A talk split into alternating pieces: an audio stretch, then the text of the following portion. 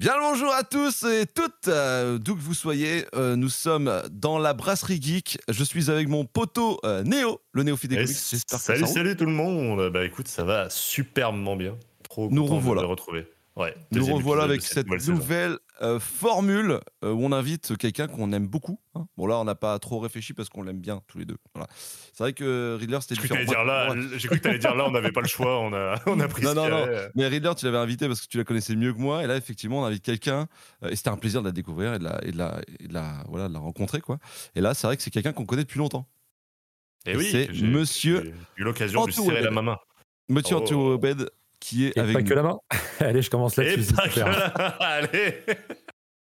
Parfait. Bonsoir, que euh, ça roule. bonsoir, euh, bonsoir Mills, bonsoir Néo. Ça va très très bien. Je suis très content de, bah, du coup, de, de- d'être un peu le parrain de cette nouvelle formule, hein, quelque part. Oui, ah oui, on a, alors, on a la marée d'El Parrain maintenant, incroyable, bravo.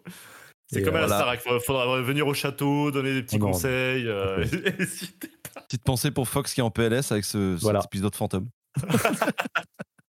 Heureusement que c'est lui. Voilà, Ah, c'est lui, c'est lui, c'est le directeur de la Starac, lui, c'est pas pareil. Oui, oui. Exactement. C'est le prof de chant. Kamel Wally. Donc, euh, bah, du coup, voilà, on est toujours avec cette formule. On va euh, vous proposer des recos euh, de toutes sortes. Ça peut être voilà, du jeu vidéo, du film, de la série, du jeu de société, des chaînes YouTube, Instagram, on s'en fout. On est là entre potes, on discute comme dans une petite brasserie. On s'est installé confortablement. On, nous, on a l'image, mais vous n'avez que le son. Donc, n'hésitez pas à nous follow, à nous suivre, mettre des étoiles et compagnie. Allez suivre évidemment la Blade Prod, euh, avec qui du coup nous sommes. Je te laisse euh, citer les noms à part Ex Libris et, Focus et, Club. euh, le Focus Club. Il y a. Je n'arrête MVP. ce- Ah, bien joué, il l'a, c'est bon, il l'a. Je l'ai, je l'ai, j'ai révisé. Donc voilà, on va commencer euh, sans plus tarder parce que euh, parce qu'on a quelques petites recos quand même, on va pas perdre trop de temps. Euh, Néo, est-ce que tu peux nous proposer ta première reco, toi? Les gars, la dernière fois, je vous avais proposé un comics, enfin un manga en l'occurrence, en vous disant que c'était ma meilleure lecture de l'année. Euh, spoiler, il s'est fait détrôner. mais Sans deck. non, vraiment, mais la lecture dont je vais vous parler, la lecture dont je vais vous parler aujourd'hui, euh, c'est même pas juste ma lecture de l'année. Je pense vraiment que c'est top 3. euh, c'est une série de comics et c'est au même niveau qu'Invincible maintenant dans, dans mon cœur. Voilà. Que je sais que que, comics ça lui parle à peu près. Est-ce que c'est un comics que tu es mandaté pour y chercher? Tout à fait, exactement. Ah. Et vous allez comprendre pourquoi, parce que c'est un peu la merde. Aujourd'hui, je vous parle, moi, de Deadly Class, donc Ah, de Rick Remender et Wes Craig au dessin. Euh, Deadly Class, c'est donc une série de comics éditée chez Urban, chez nous, euh, en 12 tomes actuellement, puisque le 12e est sorti euh, bah, il n'y a pas si longtemps, mine de rien. Deadly Class, c'est. Qu'est-ce que c'est que c'est C'est quoi? Eh ben, C'est l'histoire en fait de Marcus. Marcus, c'est un, un jeune homme qui a un peu une vie de merde. En vrai, il vit dans la rue parce que son foyer a cramé à cause de son coloc euh, zoophile. Ah, vous voyez, ce genre de bail où tu te dis que la vie, t'es pas sûr qu'elle vaut le coup d'être vécue, quoi. Donc il décide, allez, c'est bon, Euh, il décide de mettre fin à ses jours, il en aura le cul. Euh, mais au dernier moment, il va apercevoir une jeune femme euh, du nom de Saya. Et Saya va lui faire non, c'est pas ça que tu vas faire. À la place, tu vas me suivre parce que j'étudie dans une école un peu particulière qui s'appelle King's Dominion. Et là-bas, on enseigne l'art d'assassiner, tout simplement. Comme c'est bien.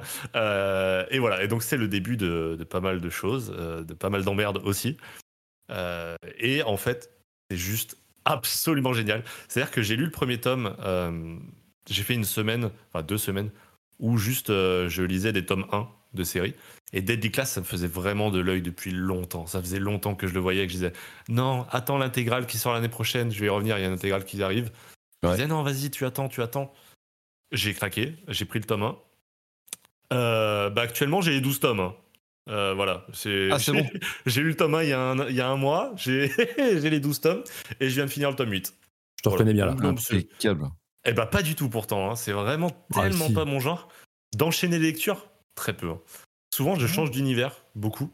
Euh, mais quand t'aimes bien quelque chose, quand t'aimes bien quelque chose en général, je te, enfin, de mémoire. Ouais, je me mets à, je me mets à, à 200% dedans. Mais C'est en vrai, c'est tellement rare de ressentir ça. En fait, je sais pas si vous allez comprendre ce que je vais dire, mais déjà toutes les qualités du bouquin, Non. je les vois évidemment. mais en fait, les défauts du bouquin, je les vois aussi, mais pourtant j'ai l'impression que c'est des qualités pour moi. J'ai l'impression que spécialement pour moi, le bouquin il est absolument parfait. J'ai l'impression que je pourrais en parler autant que je veux et les gens diraient Ouais. non mais il y a ça, ça, ça.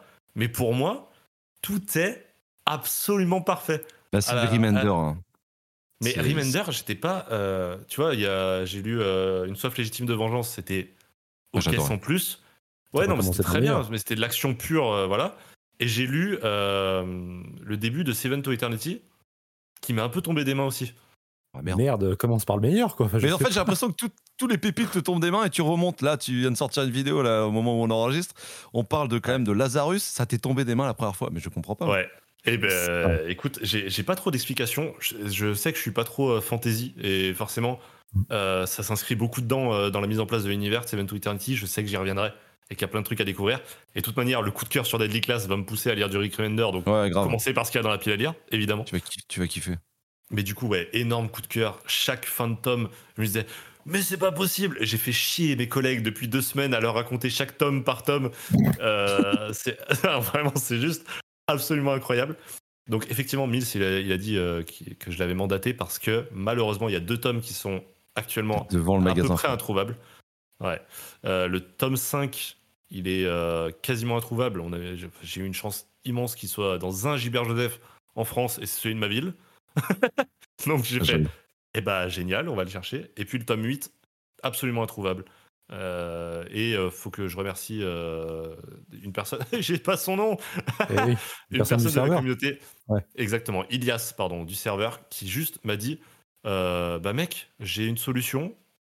vous, allez, accrochez-vous.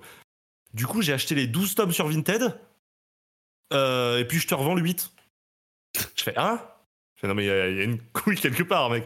Non, mais comme ça, ça me permet de les découvrir. Je fais, Oui, mais il va te manquer le 8. Enfin, je veux dire, mathématiquement, c'est le même problème. Il dit Non, non, mais c'est pas grave, ça, je le lirai autrement, euh, ou je le chercherai plus tard, mais. Ah bah c'est adorable de sa part, putain. Oh. mais c'est le, juste mec est fait, le mec est famous quand même. hein. Je veux pas dire, mais. Non, non, mais non, mais les gars, c'est juste fou. À la base, moi, je demandais juste un peu d'aide parce qu'apparemment, il y avait une boutique liégeoise qui l'avait euh, et finalement, non, ils ont Une fait de la merde. boutique liégeoise. Oui, Apparemment. une boutique Euh, liégeoise quoi en fait. Voilà. non, mais du coup, euh, du coup, ouais, j'ai pu trouver ça et putain, j'arrive pas à décrocher quoi. Tous les personnages sont juste fous. Tu t'attaches à eux. Alors forcément, ça s'appelle Deadly Class, donc euh, il y a des gens qui sont dead à un moment. Et plus tu t'attaches plus tu t'attaches au personnage et plus tu prends ça dans la gueule. Et bordel, il s'arrive à se renouveler euh, tout le temps, tout le temps. Parce que forcément, c'est sur le principe d'une école, donc il y a des années scolaires avec des, du coup des nouveaux arrivants en première année, Ouais. etc. Et c'est juste trop bien. Et ceux qui, Euh, ceux qui ne connaissent pas, ils n'ont pas besoin de lire autre chose à, à- à côté, quoi. Ça qui est, qui est cool avec Remender, Ah oui, très souvent, à part quand il va sur, chez, Mar- sur Marvel, tu vois.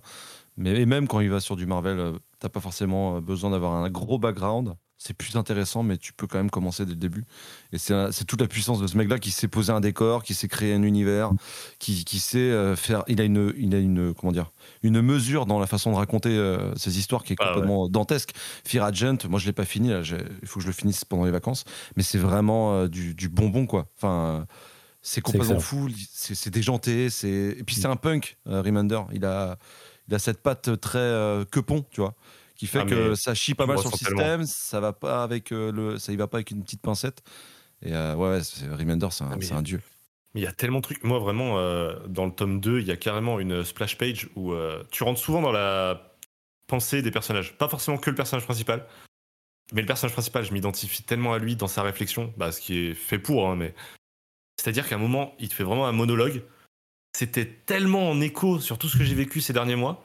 Je disais, mais c'est pas possible. Et tu sais, tu, et genre, ça avance et tu fais, putain, c'est exactement ce que je pense par rapport à ma mère, machin, machin. Et d'un coup, à la fin, ça se finit par maman. Et tu fais, oh fils de. Et là, t'as euh, les frissons, les larmes et tout. tu dans le fais, non, mais ventre, c'est pas ouais. possible. Et quand je te dis que c'est vraiment fait pour moi, c'est-à-dire qu'une baffe comme ça, euh, à part Mister Miracle, je crois pas l'avoir déjà prise. Invincible, c'est trop bien sur plein de points. Et, et pareil, ça me correspond trop et je prends un kiff. Tu vois Mais là, t'as ce truc de ça me correspond beaucoup trop. C'est c'est flippant à quel point c'est- c'était fait pour moi.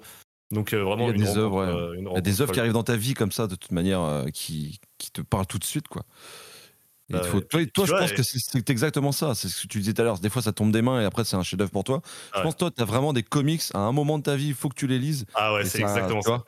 Exactement ça. Et en plus, euh, le point commun avec Mr. Miracle, c'est que les deux m'attiraient d'une manière que je peux pas expliquer sans connaître le plot, sans connaître les auteurs plus que ça. Wes Craig, euh, jamais rencontré. Ouais. Et coup de cœur absolu sur son. Tu vois, c'est c'est devenu mon fond d'écran, c'est devenu mes machins. Les... Ah ouais. Euh, c'est bah, absolument le mec. le mec Bad boy Il a Non, enlevé de- Miracle de son fond d'écran de téléphone quand même. Ah Non, attends, parce que vous, vous avez pas la caméra, mais du coup, vous avez économiseur Wes Craig Ah. et vrai fond d'écran. euh, C'est ce que j'allais dire. Il y a deux trucs. Il y a deux Voilà. paliers, quoi. C'est ça. Et parce que je le rappelle à ceux qui écoutent, euh, quand même, parce qu'on va laisser la place à Anto, on va, on va savoir ce que tu en penses, est-ce que tu connais un peu Remender euh, Webhead, Anto Webhead, c'est quand même quelqu'un qu'on connaît depuis longtemps, j'ai oublié de te faire la présentation quand même, mais qu'on connaît depuis, que de- depuis le tout début, en fait, quel- quelque part, qui, Oui. qui a une chaîne YouTube, qui fait énormément de live. Euh, là, récemment, tu as fait un live avec Aquaman, je crois que c'était avec Oz, non? Avec Aquaman, Ouais. non. Mais avec Non, Oz, avec ouais. Aquaman, du coup, ouais. Avec Momoa qui parlait de Oz. Ouais, le, le- la définition de l'enfer pour, euh, pour Oz, tu vois. non, et puis voilà, allez, allez sur sa chaîne, évidemment, on répétera à la fin, mais euh, ouais, ouais, quelqu'un de, que- que- voilà, qui est toujours sympa de converser, quelqu'un qui est dans les comics. C'est pour ça que ça va être intéressant d'avoir ton point de vue sur, euh, bah, sur Remender et peut-être Deadly Class si tu l'as lu. Moi, je suis trop chaud d'avoir en plus des, des, des recommandations Remender parce que ça va être un Ah des. bah, alors, franchement, tu sais quoi, j'ai pas fait exprès, je te jure, mais dans mes recos, il y a du Remender. Oh là yes. là, il est bon. Parce qu'en fait, je me suis basé un peu sur l'actu très prochaine, mais j'en parlerai après. Mais euh, chez Urban, il y a, une- il y a même plusieurs actus Remender, donc je- j'en ai choisi une, mais on en reparlera un D'accord. petit peu après. Et, euh, et pour Remender, c'est un de mes auteurs euh, indés préférés. Alors, je suis loin d'avoir tout lu hein, de ce qu'il a fait, mais il y a, comme vous, deux, trois récits qui m'ont vraiment. euh, Si vous entendez un bruit de clavier, c'est que je suis en train de prendre des notes. hein. Ah oui, non, vas-y, vas-y, fais ta petite, ta petite. Mais euh, moi, c'est un de mes meilleurs amis, euh, Aurélien, pour ne pas le citer, euh, avec qui j'ai j'ai fait un live d'ailleurs, hein, qui s'est lancé sur YouTube il n'y a pas longtemps et qui est ultra fan de, de Remender. C'est un de ses auteurs préférés, qui est ultra fan de comics, ultra fan d'indé. Et il m'a fait découvrir ce, ce magnifique. euh, ce magnifique Bah, balance la personnage. chaîne, c'est quoi le nom? C'est euh, Joker, Joe, euh, Yes. J-O-E. Ah, mais il avait un compte Twitter pendant très longtemps en tout cas. Euh, Euh, Twitter, je sais pas, mais Instagram, oui. Ah, Instagram, Ok, ok. cool. J'allais dire, je Euh, le connaissais sur les réseaux déjà de. de- Ouais. Il fait beaucoup de coups de cœur, ouais. euh, Il est très fan de cinéma, très fan de, de comics, et notamment d'indé, justement. Et Remender, c'est son top 3, quoi. Et du coup, il m'a fait lire euh, plusieurs séries, et, euh, et Class, je l'ai pas lu, malheureusement, parce que le, le pitch m'attirait pas plus que ça, et j'avoue que hum, j'ai un peu bloqué, euh, à l'époque, en tout cas, quand j'avais eu la possibilité de le lire, j'avais bloqué sur les, les dessins de Wes Craig, justement, qui, moi, me, Ah ouais. me parlaient pas plus que ça. Bah, ouais. Tu vois, c'est ce que je te parle quand je t'ai dit les défauts Ah qui, oui. moi, m'ont parlé. C'est exactement ça. C'est très manga, ça, non? après, euh, Un petit peu, il y a une cette Un patte peu un petit manga. peu, euh, Mais- et un surtout hyper détaillé sur, euh, sur des trucs qui devraient pas l'être. Tu vois, t'as à la fois des, tu vois, les visages, ils vont être très classiques et tout, et en même temps, il va te foutre du détail sur des endroits qui, bah, qui- sur d'habitude, tu t'attardes pas dessus. Mais je trouve Ouais. ça trop fou. Ah non, mais c'est, enfin, il a son style et tout, euh, ça c'est pas un problème quoi. Mais euh, ouais, c'est vrai que moi je suis, c'est moins ma cam, mais malgré tout j'ai adoré, euh, euh, on va dire le Fear Agent, Black Science, euh, voilà, pour, pour ne pas les nommer. Oui, il y a Black- oui. Euh, c'est- Black Science, c'est- c'est c'est fou, hein, maintenant. Tellement de, de titres cultes. J'ai pas en fini, fait. je suis au 8, je crois, ou au 6, je sais plus. Attends, on va en parler après. Mais tu vois, de, Ah fait, de, de mon point de vue de néophyte, ce qui est assez fou avec Remender, c'est que, et je parle que de mon point de vue, parce qu'évidemment c'est un auteur cultissime, mais c'est un peu euh, l'auteur qui est pas euh, au- sur le devant de la- de l'affiche, je sais pas comment dire. C'est-à-dire que tu as, les- t'as les noms que tu connais, euh, tu vois, les, les Miller, les trucs comme ça, que, que vraiment Logan. tu connais de fou. Voilà, et t'as les Remender, il s'efface un peu plus pour laisser place à ses titres. C'est vraiment les titres que tu connais de Remender. Et après, tu te fais Ah, mais c'était lui, c'était lui, c'était lui. Ouais, bah, lui. The Last Day of American Crime, c'est lui aussi. Ouais. Euh, Il a fait du Hulk, il me semble aussi. Il a fait, ouais, il a. C'est un mec qui pèse, hein. C'est un mec qui pèse. Il a Ouais, fait, ça, euh, moi il y a deux titres euh, Marvel que j'aime bien de lui, c'est euh, Uncanny X-Force, euh, qui va bientôt sortir en omnibus d'ailleurs. Oui, Et ça Ah colle oui, à ce j'ai que vu je ça. disais en fait, Mills tout à l'heure, c'est que c'est un mec qui aime bien les, les persos un peu crasseux, les concepts un peu what the fuck, mais qui euh, va toujours euh, réussir à faire briller ses héros un peu, euh, un peu déglingués quoi. Alors c'est ce qu'on retrouve un petit peu avec Tom King, je trouve, mais je préfère davantage, désolé, mais je préfère davantage Remender, je trouve sur ce- cet exercice-là, je trouve un tout petit peu plus équilibré dans le traitement, on va dire entre iconique et, et héros un peu déglingués quoi. Je trouve que l'équipe se fait mieux de mon côté, et j'ai adoré donc ça et Uncanny Avengers notamment à l'époque du Marvel Now quand il avait fait une équipe mi-Avengers, mi-X-Men. Et c'était une super. En tout cas, le- Il a fait- les deux premiers arcs sont très bons. C'est lui qui avait fait euh, le Punisher aussi avec euh, le Captain. Non? Ah bah là, je, je te laisse. euh, Non, c'est- c'est- je sais plus c'est lui. Il faut que je me rends, faut que je regarde ça. Mais oui, pour Mais ouais, ouais, sur le côté Tom King, je suis assez d'accord de.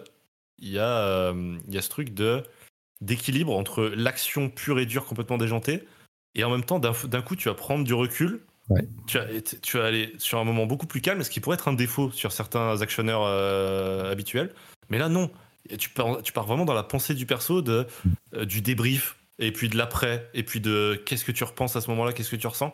Et en fait, à, chaque, à chaque, fois, c'était à la fois du kiff, parce que tu es en train de voir de l'action, c'est trop badass et c'est trop cool. Et deux secondes après, il te met, il te met des coups de poing en mode c'est exactement ce que tu penses au moment où tu le penses. C'est c'est assez fou.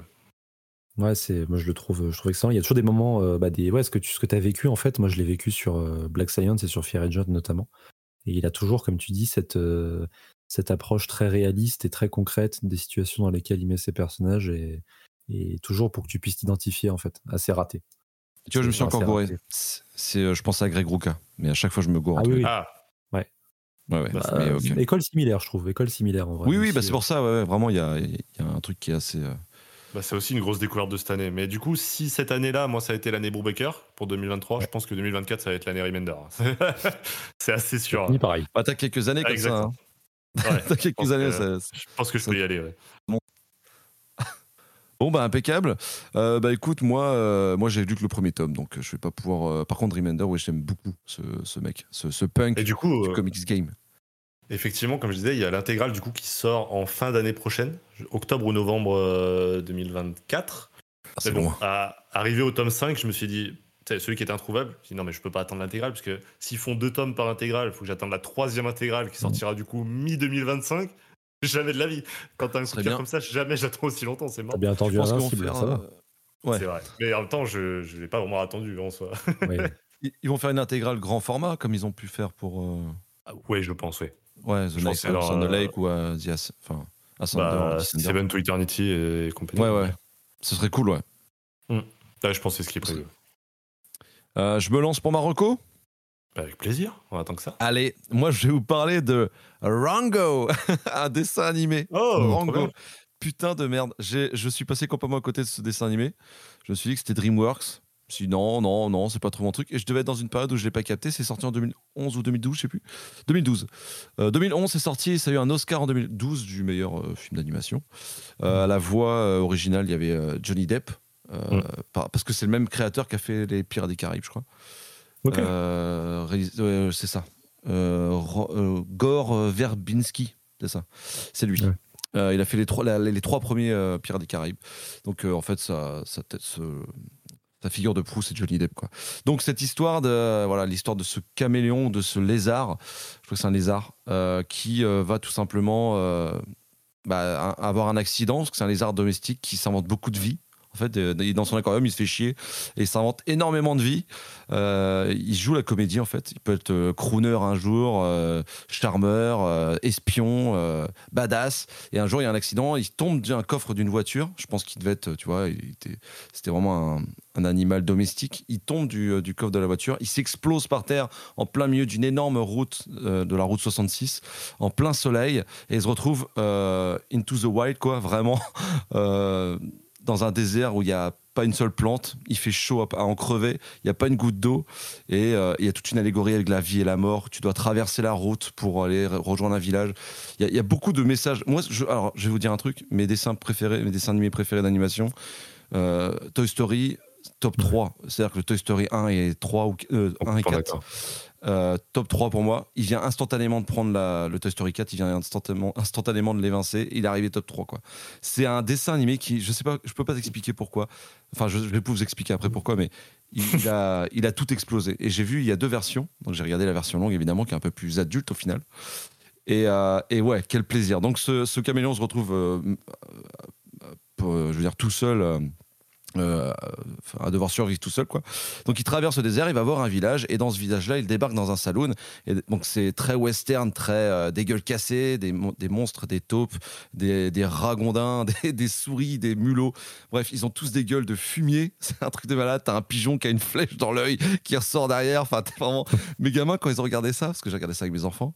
Euh, alors mes enfants ont 6 et 3 ans respectivement. Et je, les ai regardés quand, j'avais mis le dessin je les ai regardés et je me suis dit attends, euh, comment ils vont réagir? Et effectivement, dans les yeux de ma fille, il y avait quand même un petit, ce petit œil qui brille, qui fait, c'est genre, il est bizarre le pigeon, papa. Mais oui, il, est, il est bizarre le pigeon. papa. Et, quand la, et quand la fille de Mills considère que quelque chose est bizarre, c'est que c'est très bizarre. Parce l'habitude d'avoir Mills père. Parce que les chiens ne font pas des chats. et donc, du coup, bref, il, il arrive dans ce salon-là et en fait, euh, c'est une histoire sur la conquête et la, le fait d'obtenir et d'utiliser l'eau pour euh, mener les, euh, bah, les masses. Il y a pénurie d'eau et le maire. Enfin, je peux pas trop vous en dire, même si c'est sorti en 2012, mais le maire n'y est pas pour rien là-dedans. Il gère le peuple par l'eau, voilà, tout simplement. Et donc il arrive dans ce bar-là et il s'invente une vie comme quoi euh, c'est un gros badass qui a tué les six frères euh, euh, Jackson avec une seule balle, tu vois, et compagnie. Après, il se fait courser par un espèce d'énorme faucon qu'il arrive à tuer avec chance. Donc du coup, on lui file l'é- l'étoile de shérif. Et à partir de ce moment-là, il va commencer à, procrastiner, à, se servir allègrement en eau dans la banque de l'eau. Et, et je trouve vraiment que ce dessin animé, alors pour l'image, pour, pour je ne pensais pas que DreamWorks était capable. Alors c'est Shrek, hein, c'est évidemment DreamWorks, on connaît, mais Dragon. euh, ouais, Dragon, évidemment, Ouais. j'adore également. Mes enfants sont complètement à fond là-dessus, je te jure, ça fait deux ans, j'en peux plus. incroyable. C'est trop bien. Mais vraiment, ce dessin animé-là m'a foutu une tarte. Visuellement, je peux pas, je peux pas me dire que ça a 12 ans, quoi. C'est, euh, c'est, c'est impressionnant. Cette scène où il quitte, où l'aquarium saute du coffre de la voiture et s'explose sur la route, cette scène est, est dantesque. Euh, visuellement, avec le miroir de l'aquarium qui reflète sur le sol et le, miroir qui s'explose et qui se brise en, laissant place au désert, mais c'est vraiment magnifique. Il y a énormément de références au western, évidemment, si on aime le western, si on aime le côté. Parce que bah, John Wayne, parce qu'à un moment, tu vois quand même John Wayne dans son hallucination avec ses Oscars euh, derrière un caddie de golf. Enfin, c'est complètement psychédélique. Il y a des références évidemment à Las Vegas Parano, qui est un de mes films préférés également.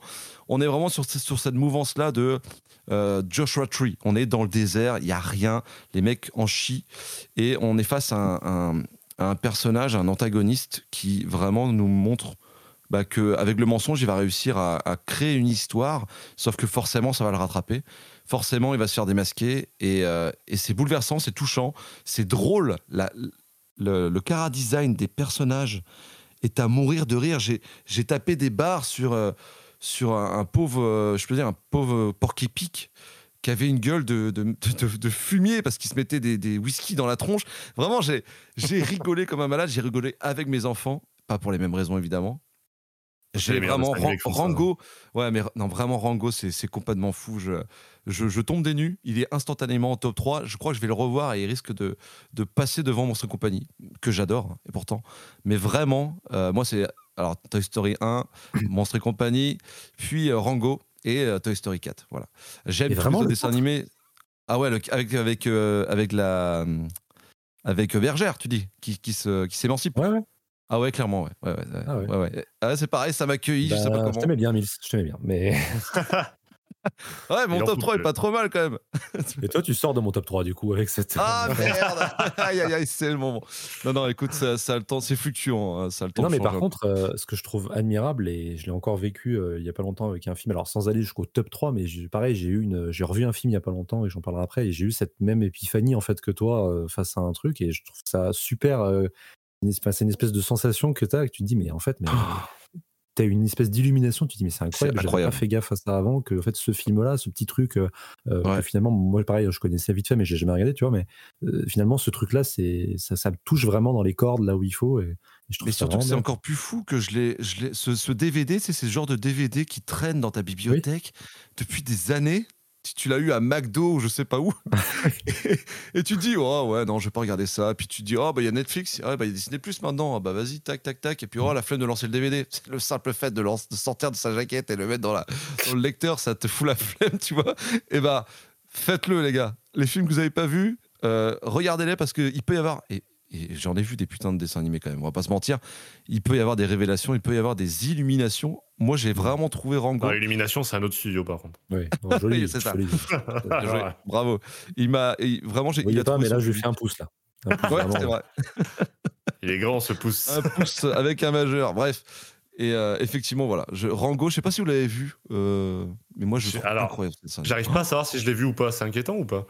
Bah oui, parce parce que- que moi je pensais l'avoir vu et en fait je l'ai pas vu. En gros, ce qui s'est passé à l'époque, euh, mes parents louaient beaucoup les DVD. euh, vous savez, les trucs de location. Et je sais qu'ils ont loué ce truc-là. Et je me rappelle en fait faire des allers-retours au salon, euh, pas du tout concentré sur le film. Et du coup, j'ai ce film, mais par bribes de trucs, Mm. de, de scènes.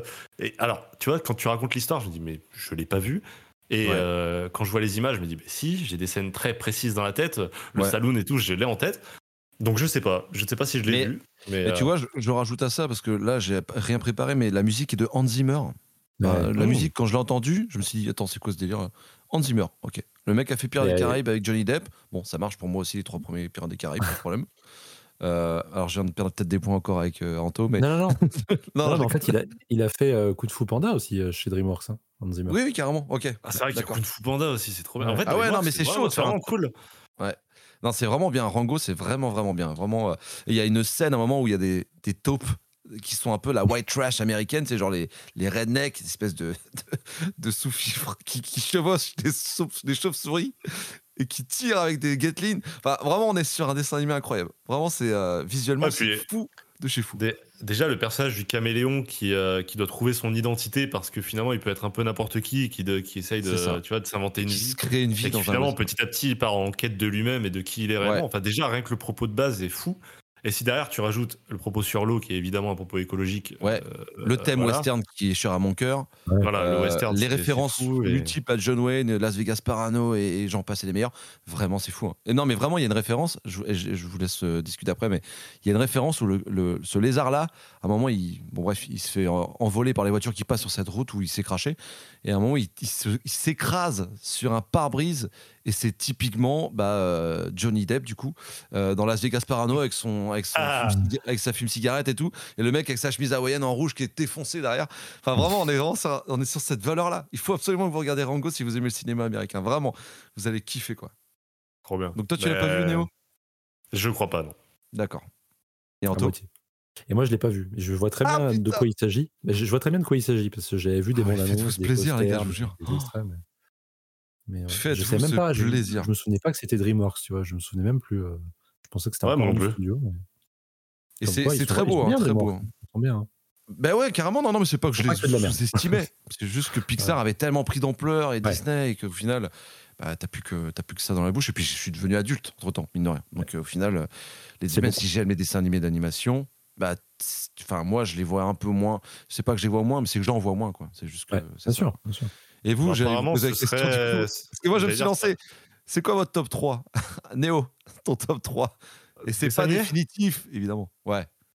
Oh putain. L'animation, Euh, hein, parce que après, il y a des dessins animés animés, quoi. je, je pense que je mets le premier Toy Story aussi.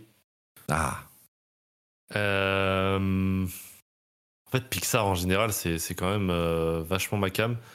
Mais euh, Kung Fu Panda, je crois que vraiment, euh, pour le côté euh, où je pourrais le regarder euh, tous les 5 ans et qu'il y aurait une nouvelle, euh, une- un nouveau kiff euh, différent, vraiment différent. Et Dragon, ouais, Dragon. Ouais, Euh, Dragon, c'est euh, en, en général. c'est la chiale, dragon. Ouais, bien sûr, bien sûr. Et Dragon, ça, ça a été euh, découvert assez, enfin, assez tard. Je veux dire, euh, j'étais déjà assez grand quand c'est sorti Dragon. Mm. Et euh, ça a été vraiment le truc de. J'aurais tellement voulu découvrir ça, gosse, grandir avec ça, avoir des Putain. peluches croque-mou. Mes enfants à Noël, ils ont, ils ont tous les dragons, je te le dis. hein. Là, là, là, ils sont, ils sont au lit. Euh, les enfants, podcast, si jamais c'est pas le cas, mais ils ont, euh, ils ont tous les dragons. Voilà, il y a tous les dragons, tu sais, en grand là. Ils sont fans absolus, c'est fou. Et je l'ai signalé à Dragon 2 quand le Ouais. père, euh, voilà, Euh, parce que ma, c'est ma fille qui m'a fait chialer. Tu sais, j'ai vu les yeux de ma fille. Ah. Oh putain, allez, Ouais, Ça, ça ouais, chiale. ouais. tu vois. Ah, Et Donald. Donald Renew, il, il en parle souvent en disant que c'est vraiment le rôle qui lui manque le plus, que c'est Mm. c'est son rôle le plus marquant. Que... Oui, mais il faut savoir s'arrêter un jour. Le 3 Voilà, est très c'est bonne Ah, c'était arrête très bien. tirer sur la corde. Mais ouais, ouais. Bah, il tire sur la corde avec des petites séries Netflix euh, par-ci par-là. Oui, ou des, faites un live action, et ils veulent faire un live action, bah faites-le. Ah oui, c'est vrai. Faites pas de suite à Dragon 3 qui, qui est conçu comme étant une fin, quoi. Et- Et toi, mon Anto Parce que là, je sens que t'es énervé contre la suite. Non, non, non. Ah, c'est Non, mais non. c'est comme Shrek qui te fait Il était une fin et après une suite. Ah. tu fais Bah non, les gars, vraiment pas. Euh, moi, ce Ouais, serait, euh, bah, pour pas faire le doublon avec Dragon, parce que c'est un- une saga qui est chère à mon cœur, mais je, moi, ce serait trois Pixar. Alors, si je mets de côté Into the Spider-Verse quand même, parce que c'est un peu différent. Oui, parce que grand fan de Spider-Man. euh, Ah, mais même, je suis assez d'accord que je pourrais le mettre aussi. Ouais. Voilà, on Oui. va rester sur des créations originales, mais euh, du coup, ça serait troisième, euh, Les Indestructibles. Ah oui, Ah, putain. Pour rester dans les ouais. super-héros, mais euh, pour moi, c'est un super mélange entre euh, génial. Watchmen et, les- Oui. et le Civil War qui n'était pas sorti à l'é- à l'époque, en plus qui est sorti deux ans après, mais je trouve qu'il y a un mélange des thématiques qui est parfait pour tout le Oh, monde. J'ai pas vu le Watchmen dedans. Il y a beaucoup, je trouve, en termes de, Ouais. au niveau de la, de la retraite des super-héros, au niveau de, la Oui. partie politique, de l'image. Ah, c'est mon comics préféré, j'ai pas vu ça, faut que je le revoie aussi. Ouais. Bah après, faut, Bon, bah, faut- voilà, faut, faut, le voir plusieurs fois les Indestructibles aussi pour euh, capter ces petits refs. Mais après, c'est peut-être pas forcément Watchmen, hein, mais c'est en tout cas c'est comme ça que moi je l'interprète. Ouais, bah, bien sûr. rapports, euh, tu vois, Ozymandias et Syndrome. Je trouve qu'il y a Oui, énormément points ouais. à faire. Ouais, La gestion de l'image, la gestion de, de, de- des apparences, enfin c'est pépite. Et puis le propos Yes. euh, bah, super héroïque, je trouve, euh, voilà, c'est vraiment super adapté. Et, et je, je- voilà, je- j'aime pas du tout le 2, mais je trouve que le premier est vraiment all time dans mon cœur. En deuxième, ce serait Ratatouille, parce que Ah. Ratatouille, euh, je l'ai vu au cinéma. Et à la base, un film sur la cuisine avec un rat, ça me disait rien, tu vois. Et, et je l'ai vu et je me suis pris une baffe dans la gueule étant gamin. Et quand je l'ai revu étant adulte, je me suis repris une deuxième baffe le, le Ouais. revers. hein, voilà. Euh, parce que le- mais cette fois pas pour la partie, euh, euh, on va dire un peu. Moi, c'est le critique qui me fait chialer. ouais, voilà. Quand il, Là, quand il- voilà, ça. Cette, cette scène où il dire? déguste et il voit son enfance. Voilà. Il y a, il y a ça, il y Les a le, saveurs le d'antan, critique ouais. Anton Ego, et il y a le, la partie, euh, bon c'est peut-être con, c'est peut-être déjà vu, c'est peut-être ce que vous voulez, mais la partie euh, vivre ses rêves en fait avec Rémi, euh, qui Ouais. pense ne pouvoir ne jamais pouvoir accéder à la cuisine parce que c'est son rêve, mais mm, parce qu'il vient Ouais, d'un milieu qui est pas du tout. ça me renverse à chaque fois en fait. Et, Yes. et c'est peut-être très américain comme façon de faire ou quoi, j'en sais rien, mais trouve que le propos est super bien et subtil, magnifique, mélancolique. Et le Ouais, l'OST qui est vraiment, vraiment magnifique aussi, je trouve. euh. Ouais, puis les, Et- ça, enfin, quand tu vois ce dessin animal, t'as les odeurs, quoi. Enfin, Ouais. moi, moi qui étais cuistot à la base, euh, c'était mon Bah boulot, quoi. Euh, tu sais, le- le- le- les minceurs qui, qui tapent sur la planche à découper, euh, le bruit des carottes qui tombent. Vraiment, là, en termes de, de, de soundwave, enfin, de, oui, de travail du son, quoi. Son design, pardon. Euh, euh, c'est vraiment fou, quoi. C'est euh, vraiment cool.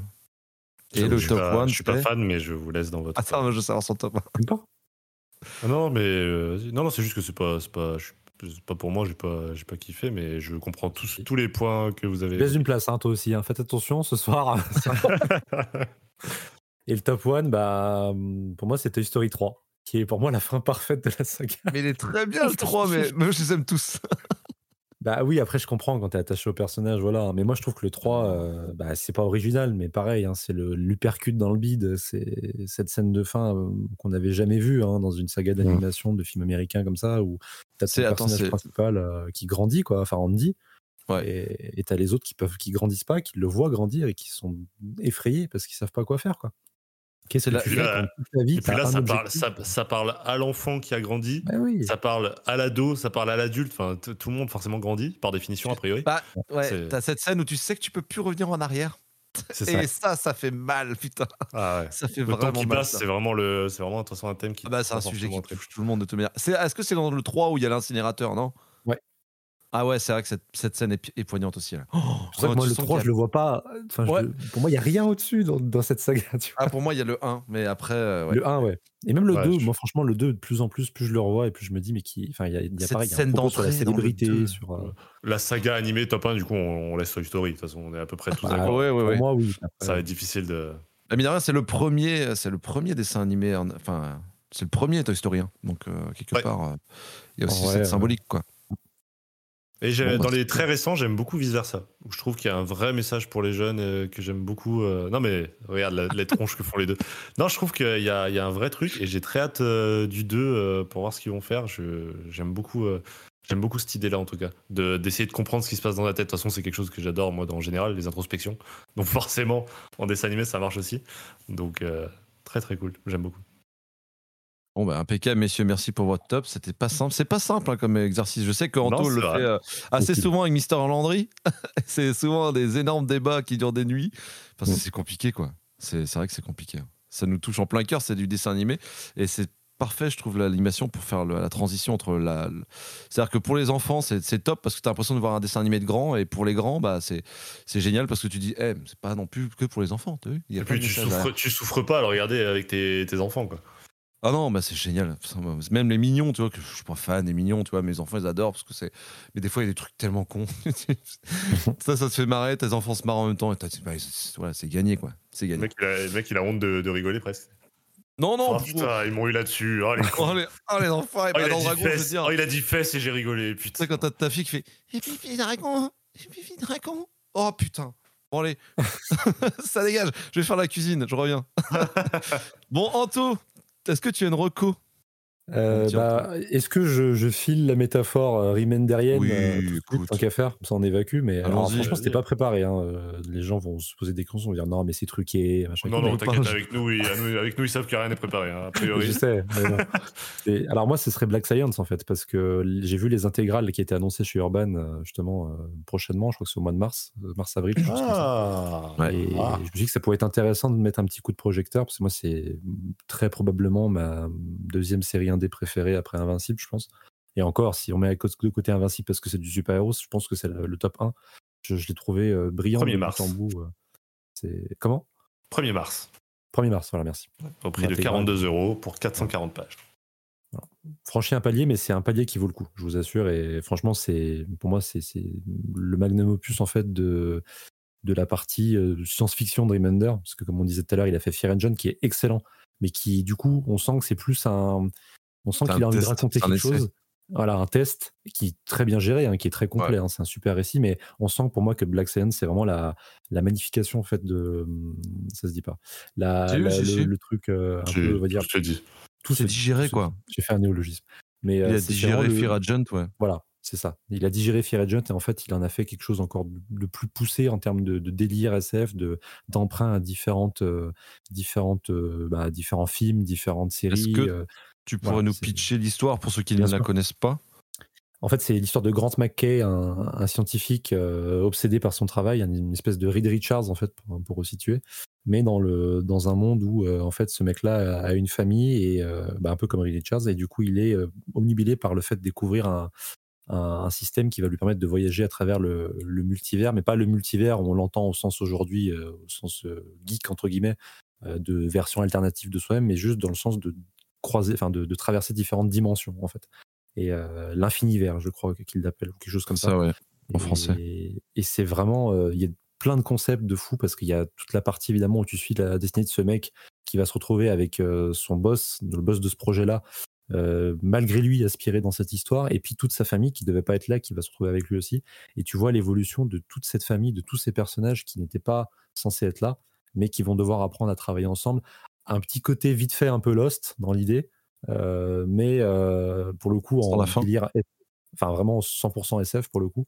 Et, ce que j'adore, c'est le destin de ce mec qui est un raté, en fait, encore une fois, comme euh, Huston dans, dans, Fear Agent, et qui va se découvrir une fibre héroïque, en fait, qu'il n'avait pas soupçonné parce que c'était pas du tout euh, son objectif de base. Et il y a une scène. quelque chose qu'on a dans Deadly Class aussi, donc j'ai l'impression que bah c'est voilà. quelque chose qu'il y a dans, dans Spider-Man, quelque part aussi au final. Accessoirement. Mais la différence viendrait peut-être du fait que là, vraiment, Grant Mackay, au début de l'œuvre, c'est vraiment un salaud, quoi. Tu vois, c'est un ah oui, bien sûr.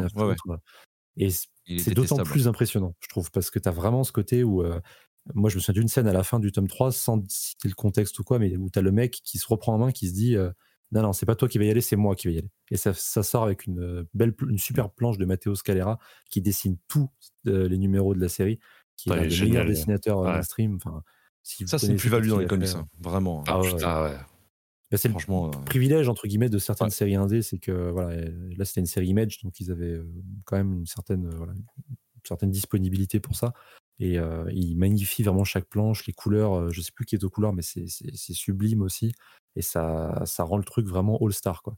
Et la fin, je la trouve très réussie. Que c'est souvent casse-gueule une fin de, pour une série de ce genre. Ah et je la trouve très réussie. Pas la fin. J'ai pas lu la fin. Putain, j'ai hâte. Bah, ça me relançait là. C'est vrai que les tomes. Alors moi. Euh, moi, j'ai beaucoup aimé les quatre premiers tomes, il me semble. Quatre ou cinq. Je sais que j'ai les cinq. Alors, est-ce que j'ai eu ou quatre? Je sais plus.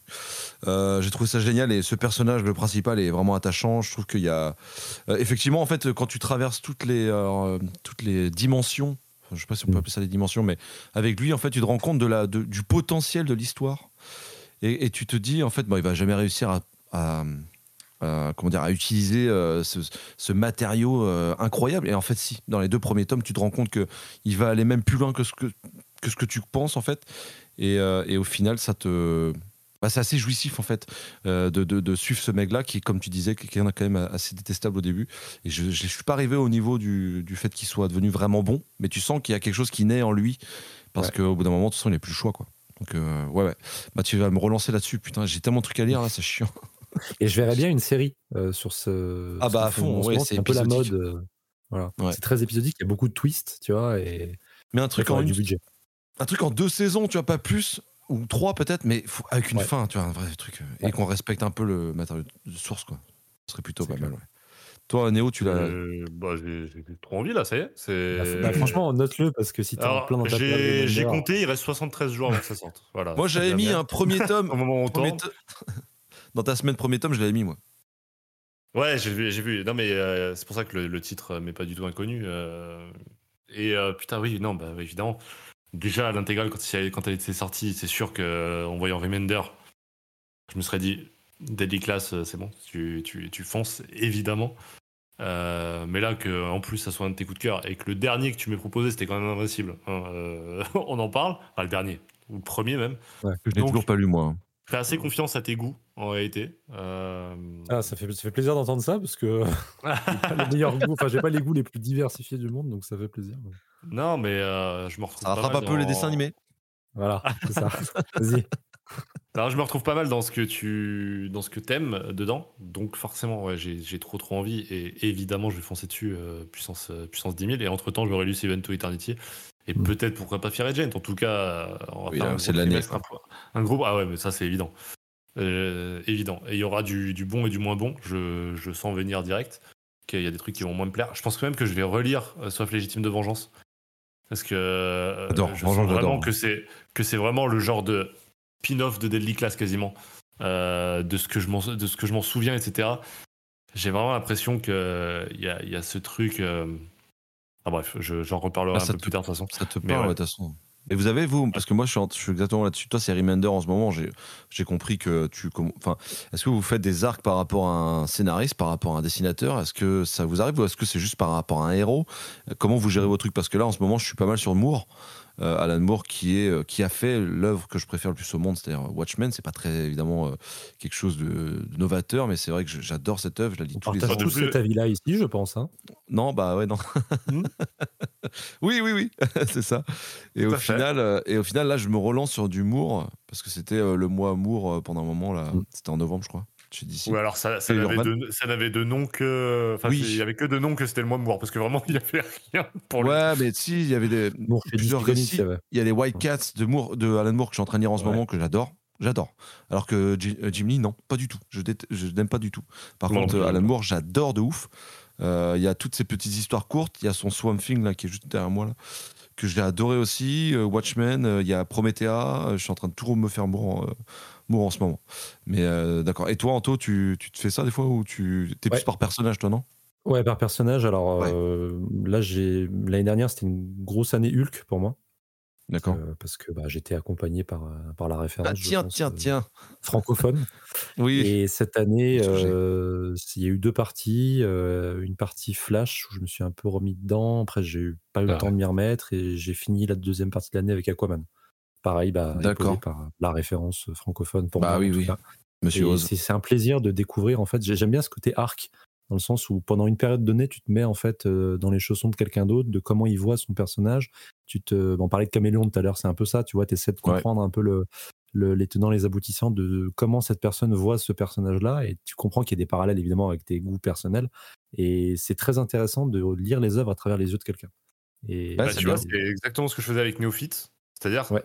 Conseille-moi Bah une œuvre parce que je veux rentrer dans votre cœur, je veux Ouais. comprendre pourquoi-. Et du coup, je peux que comprendre ton, ton truc là de. là, en plus, avec un personnage et du coup euh, vraiment en plus sur une longue aventure parce que euh, vraiment les personnages tu t'investis vraiment beaucoup dedans toi Mm. donc euh, ouais putain c'est trop bien comme aventure Et puis quand tu, Ouais, quand tu as la chance de pouvoir croiser le personnage que tu kiffes dans ces œuvres-là, euh, via le Mm. prisme d'un autre, notre héros, c'est ça, Ouais. qui est, ça qui est dantesque, qui est tentaculaire et jouissif chez Marvel. Quoi. En vrai, moi, c'est, c'est là où je trouve l'intérêt pour moi de lire du Marvel. C'est que quand je lis du Punisher et que je tombe sur Wolverine, bon bah putain, il y a des arcs, des fois je me dis, mais j'ai envie de lire du Wolverine. Euh, Jason Aaron et compagnie, euh, donc euh, tu vois. et au moins, ça te permet de lire un peu de Spider-Man par procuration. Voilà. C'est ça, exactement. par d'autres auteurs exactement. et oui euh, du coup moi je fais clairement ça sur les sur les auteurs Euh, j'ai même fait carrément une semaine Tom King là euh, en fin d'année où j'ai lu euh, vraiment 7 bouquins de Tom King en 7 jours et, euh, et non c'est un truc que j'aime beaucoup faire parce que c'est comme ça que j'ai découvert le cinéma à l'époque c'était mon professeur de cinéma qui m'avait dit euh, parce que je lui avais dit mais j'ai trop de retard j'ai l'impression le monde du cinéma il est trop vaste je j'y arriverai jamais Et il m'avait dit. euh, je Oui, vous avez trop de retard, mais c'est pas les films, monsieur, c'est vous. Ouais, il m'avait dit tu vas faire la toile d'araignée, il appelait ça. C'est-à-dire que tu vas regarder un film, tu vas vraiment te poser euh, pour essayer de comprendre ce qui t'a plu. Si c'est euh, l'acting de ton père, de ton de l'acteur principal, bah tu vas choisir un film de sa filmo. Si c'est la réalisation, un film de la filmo du réalisateur. Si c'est le, le- C'est très juste, les ouais. lumières, etc. Et du coup, tu te retrouves à regarder un autre film comme ça, et puis tu l'analyses. Et en fait, ça pousse à la fois ta, ta faculté d'analyse, euh, ta faculté à comprendre ce que t'aimes ou ce que t'aimes pas. Et puis en plus, tu te fais du coup euh, ta filmographie comme ça. euh. Donc c'était génial. Et forcément, bah, par extension, c'est un peu ce que je fais dans les comics parce que c'est comme ça que j'ai appris à consommer l'art. Et, euh, et du coup, ouais, bah là, tu vois, typiquement, je sais que Remender, Wes Craig, malheureusement, il a pas fait tant de trucs que ça. Donc c'est un peu plus compliqué. Il y a, il y a 3-4 œuvres que j'ai envie de découvrir, mais, mais du coup, je sais que Remender, voilà, je vais, foncer. Euh, Tom King, Mitch, Garrett, c'était pareil. euh, et, voilà, parce que, parce que quand il y a un coup de cœur, il faut essayer de comprendre, de le décortiquer, de l'analyser et essayer de le reproduire euh, vainement. Mais, mais ouais, clairement, c'est un truc que j'adore faire. D'accord, ça Pour roule. produire, euh, pas forcément, j'allais dire, parce que regarde, tu vois, euh, ça, parfois ça arrive sur, euh, à des moments où tu t'y attends pas, et c'est là que Ah, beau. Bah, c'est là que ça marche le mieux, en réalité. Quand Ah, tu t'attends à avoir un coup de cœur, c'est quand même rare que ça Ah, marche hein, parfois. Ah, si, si, bon, justement, je-. J'arrive à me calmer, moi. J'arrive à me, tu vois, à travailler sur moi en disant, allez, euh, tu vois, Tri Joker, beaucoup de personnes détestent ce truc. Moi, j'ai j'ai kiffé. Voilà, je, Moi je- aussi. je peux pas t'expliquer pourquoi. Ouais, mais justement, tu vois, ça- là c'est l'inverse, c'est Je que quand on te. quand on te dit du mal et que finalement tu kiffes. Mais même euh, Doomsday Clock, voilà. alors que Watchmen, c'est mon truc, tu vois. J'ai pas Ah. été fan absolu de l'histoire, mais j'ai trouvé des dessins tellement fantastiques. Putain, mais. Le message, le- le- la conclusion de 20 ans de carrière de Geoff Jones, tu- enfin bref, Oui. c'est pas le sujet, mais Ah, mais on est d'accord. vraiment, évidemment, enfin moi j'adore aussi, tu vois. D'accord, ok, cool. Bon, bah, on est sur ce. Au moins, c'est bon, j'ai gagné des points, je dis plus oui, rien. tu remontes là, remontes. Euh, Néo, t'as une petite. Non, c'est à qui? C'est à moi? Non, c'est à toi. Néo, je crois, non? Petite reco. C'est Petite, euh, possiblement à moi, oui, tout à fait. Euh, J'hésite beaucoup sur euh, quoi je vais vous parler, mais je pense que je vais partir sur un film euh, pour finir après sur un point de vue, pour- sur un truc un peu plus léger. Euh, J'en ai déjà parlé un peu à droite à gauche, mais jamais pris le temps de, de vraiment énoncer le truc. C'est le dernier George Miller. Et on sait que quand George Miller sort un film, il faut le savourer parce qu'il n'y en aura pas en plusieurs années. Euh, donc le dernier George Miller qui est sorti donc l'année dernière, c'est 3000 ans à t'attendre avec Ah oui. Idris Elba et Tilda Swinton. Euh, je, quand j'ai lancé le film, j'avais aucune attente parce que j'aime beaucoup George Miller. Euh, mais c'est un gars qui fait tellement de trucs différents.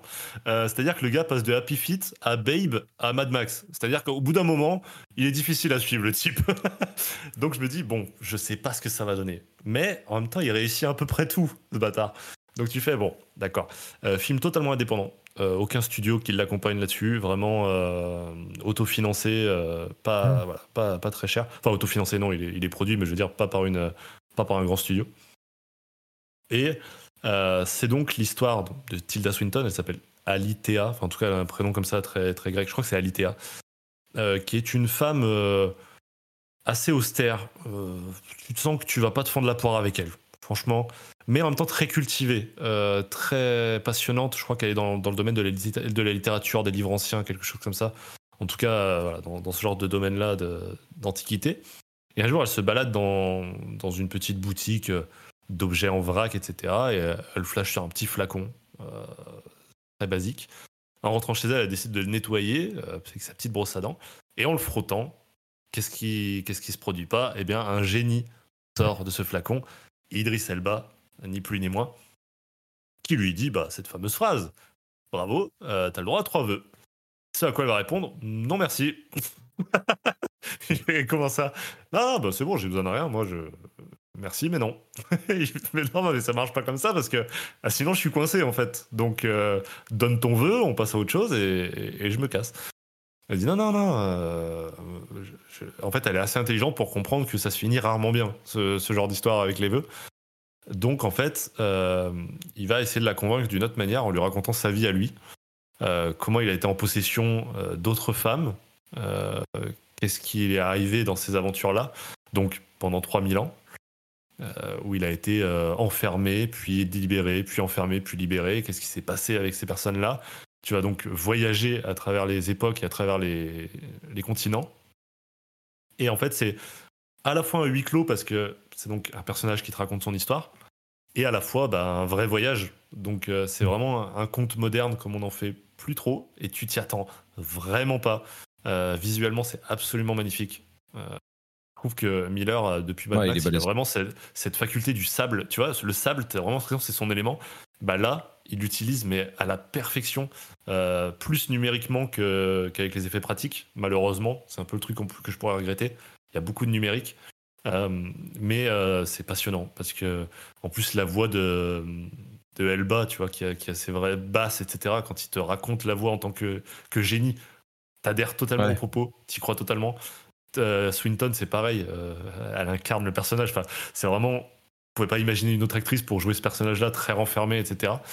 Et puis évidemment, c'est dit dès le propos, dès la bande-annonce, elle va finalement faire un vœu.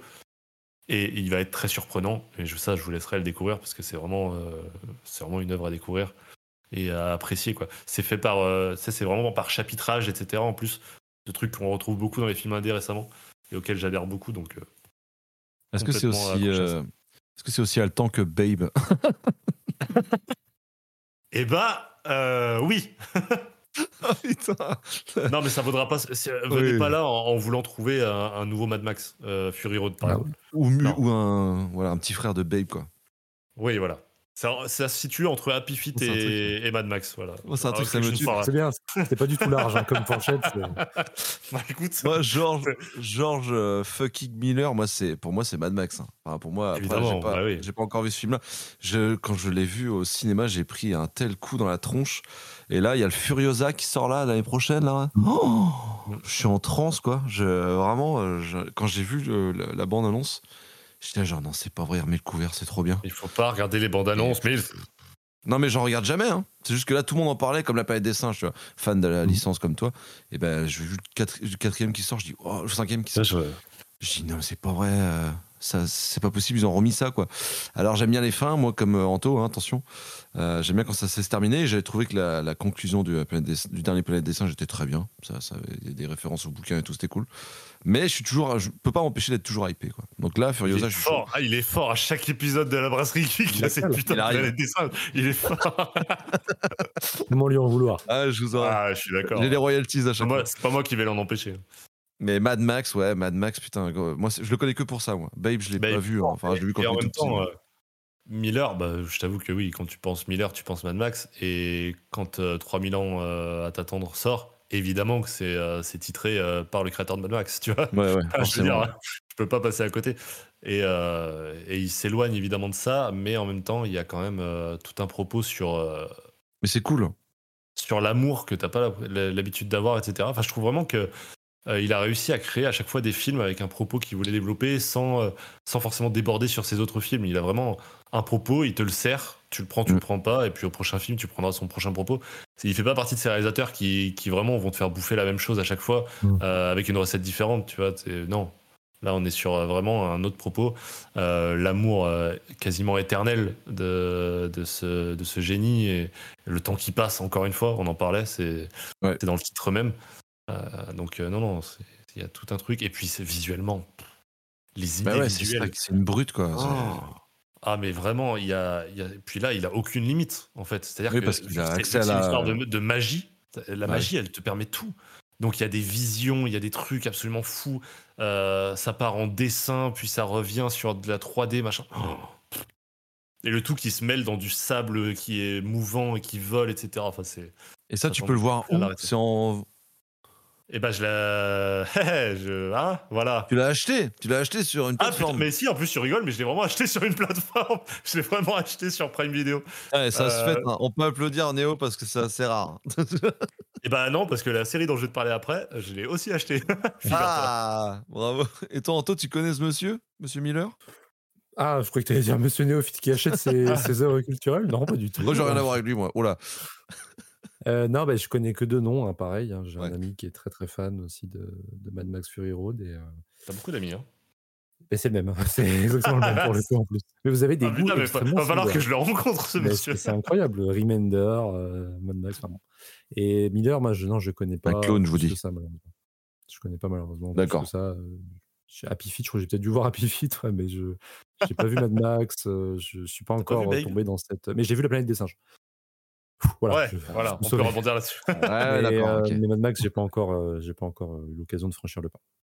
Non, mais moi, je suis très fan de ce truc des, des contes modernes. Mon réalisateur préféré, moi, je, je, le cache plus, c'est un grand habitué des, des contes, finalement.